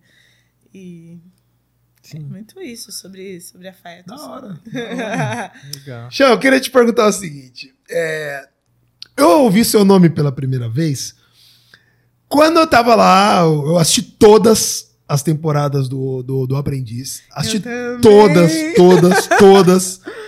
E, e eu sempre senti falta ali de. Cadê a a negrada aí, velho? Cadê?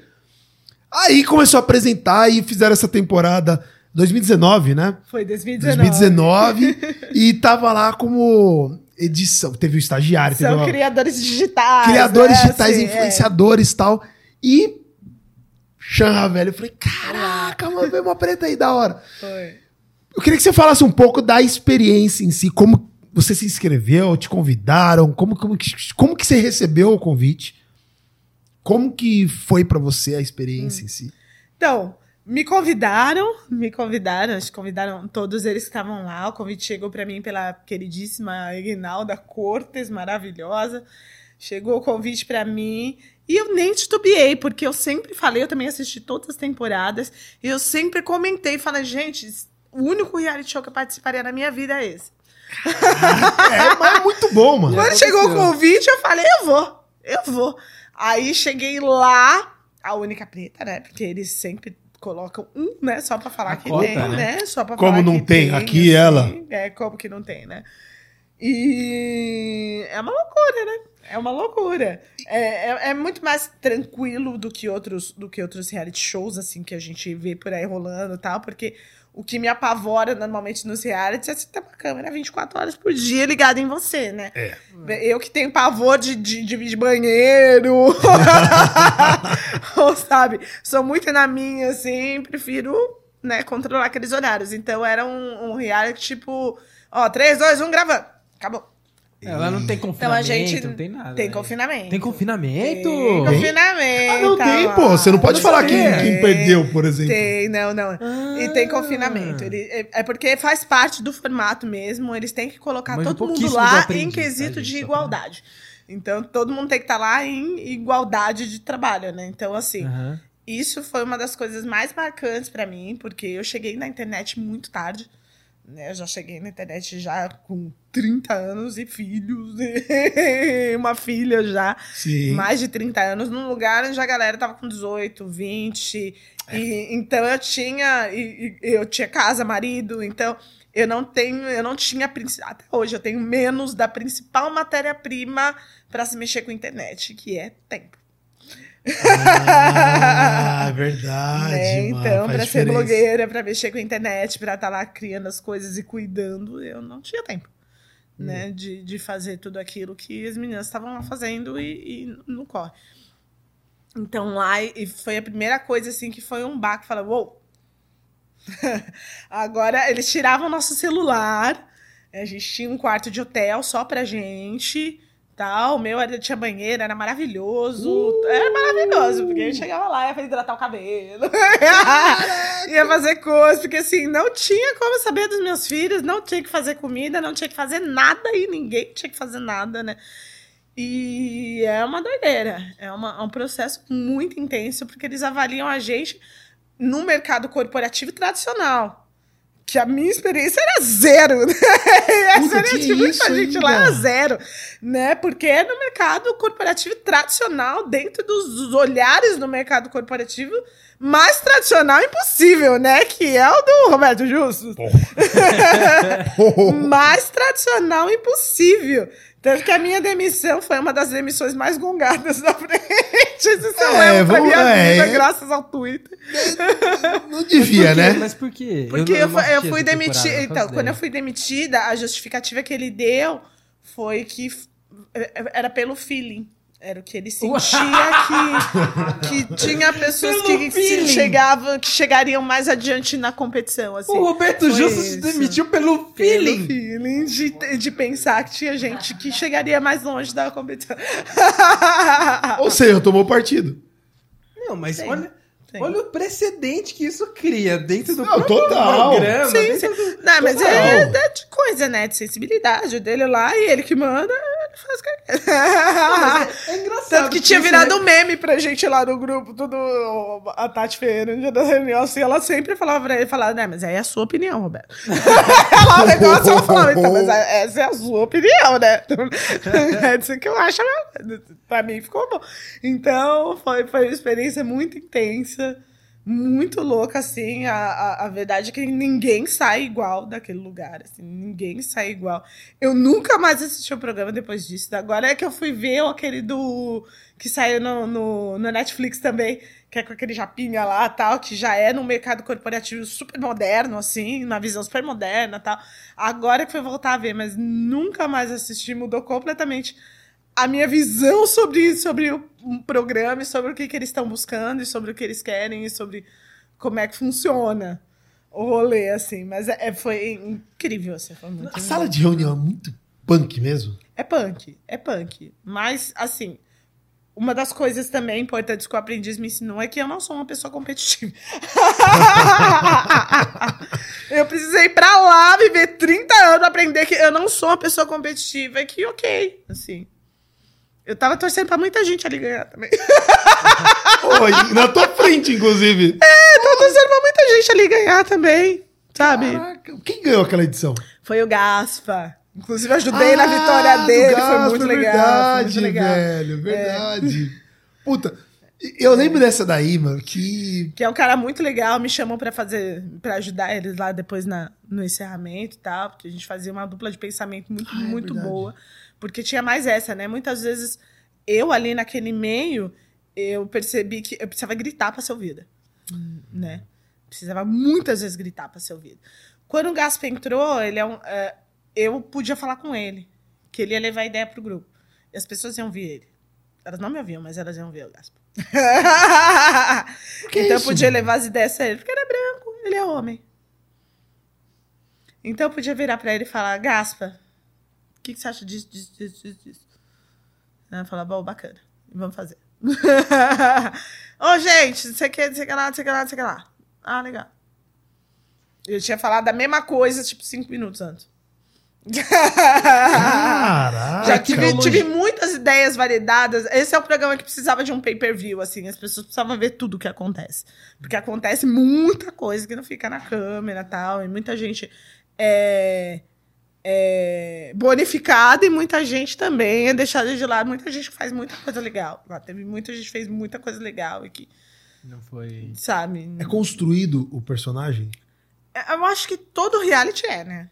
Não é um mérito do aprendiz. Todo reality, você tem ali criações de personagem, tanto pelas pessoas que estão ali, que criam suas próprias personas, né, pra estar ali, e Quanto programa quanto também, né? programa, que principalmente um programa editado, você tem ali, né, os momentos que as pessoas escolhem o que, que vai ao ar e o que, que não vai. Eles dão prioridade pra treta, eles dão prioridade.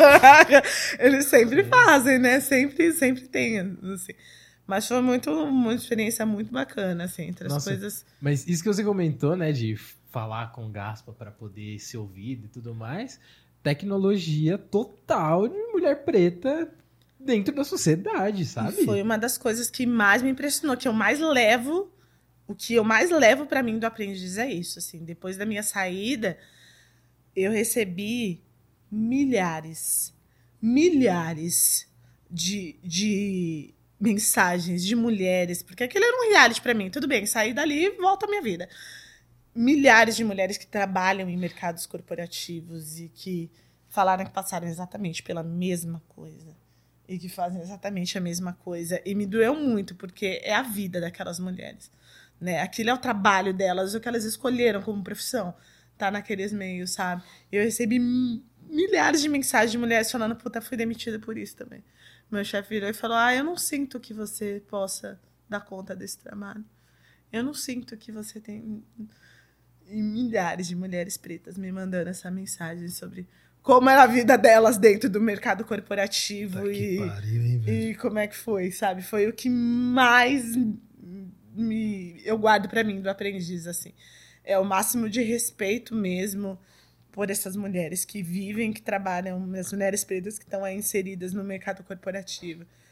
Rachel Maia e muitas outras essas que, sabe, venceram, estão aí no, no topo de uma empresa. Porra, que, que essas mulheres não engoliram de sapo? O que, que essas mulheres não usaram de estratégia, de inteligência mesmo para poder chegar no lugar onde elas estão, sabe? E como elas se cuidaram, pelo amor de Deus, porque é uma coisa que Sim. mata a gente. Haja né? saúde mental pra Vai isso. matando a gente, assim, por dentro. É muito, muito foda. É muito difícil. E o que eu levo até hoje é isso. O máximo de respeito e carinho por essas mulheres que vivem É. essa vida. Eu ficaria aqui com mais dois vinhos. eu acho que eu ficaria aqui até amanhã aprendendo coisa, que tem muita coisa Que pra perguntar. delícia. Cada pessoa que senta aqui, Eu eu, pergunto imagina. várias coisas Legal. e puta, eu desenrolaria aquela aquela papo, porque uma coisa é o homem pensar sobre como devia ser e outra coisa é ele ouvir da mulher falando, aí ele fica "Hum, Tá bom, desculpa. Tá. Você ficou encarado com os 10%. Eu vou tacar na cara da sociedade amanhã. Eu vou fazer um quadro e dar pros amigos aí. entendeu? Fazer, ó, amigão, é, você tá nos 90 ou nos 10, entendeu? Enfim, a gente tá indo pro nosso, pro nossos finalmente. E eu gostaria muito que você olhasse para aquela câmera. Sabe aquele momento que você tá em cima de um palco e tem um milhão de preto lá embaixo? Uau. que vieram para te assistir. e eu queria que você desse um recado para a comunidade negra, olhasse para aquela câmera e aquilo que você tem vontade de falar em massa. Sabe, galera, senta aí. É isso, isso, isso, isso. Queria que você desse esse recado. Nossa. é engraçado que você me fez essa pergunta logo que eu cheguei aqui. Eu tinha pensado numa coisa completamente diferente. Mas agora, agora eu vou falar para vocês. Eita! Vai! Inclina o seu coração e, e foca no que você sente. Não tenha medo do que você sente. Não tenha medo de sentir. Eles correram para que a gente pudesse andar. Então vamos honrar essa caminhada. Vamos honrar essa caminhada, fazendo tudo aquilo e aproveitando tudo aquilo que eles não puderam, sentindo, amando, tomando vinho, conversando devagar. Devagar, com calma, com calma. Essa calma é uma forma de honrar todos aqueles que, que se foram correndo, morrendo, sofrendo para que a gente pudesse caminhar. Então vamos, vamos caminhar. E com vocês, senhores e senhoras, Chan Ravelli! Muito obrigada. Querida. Obrigado.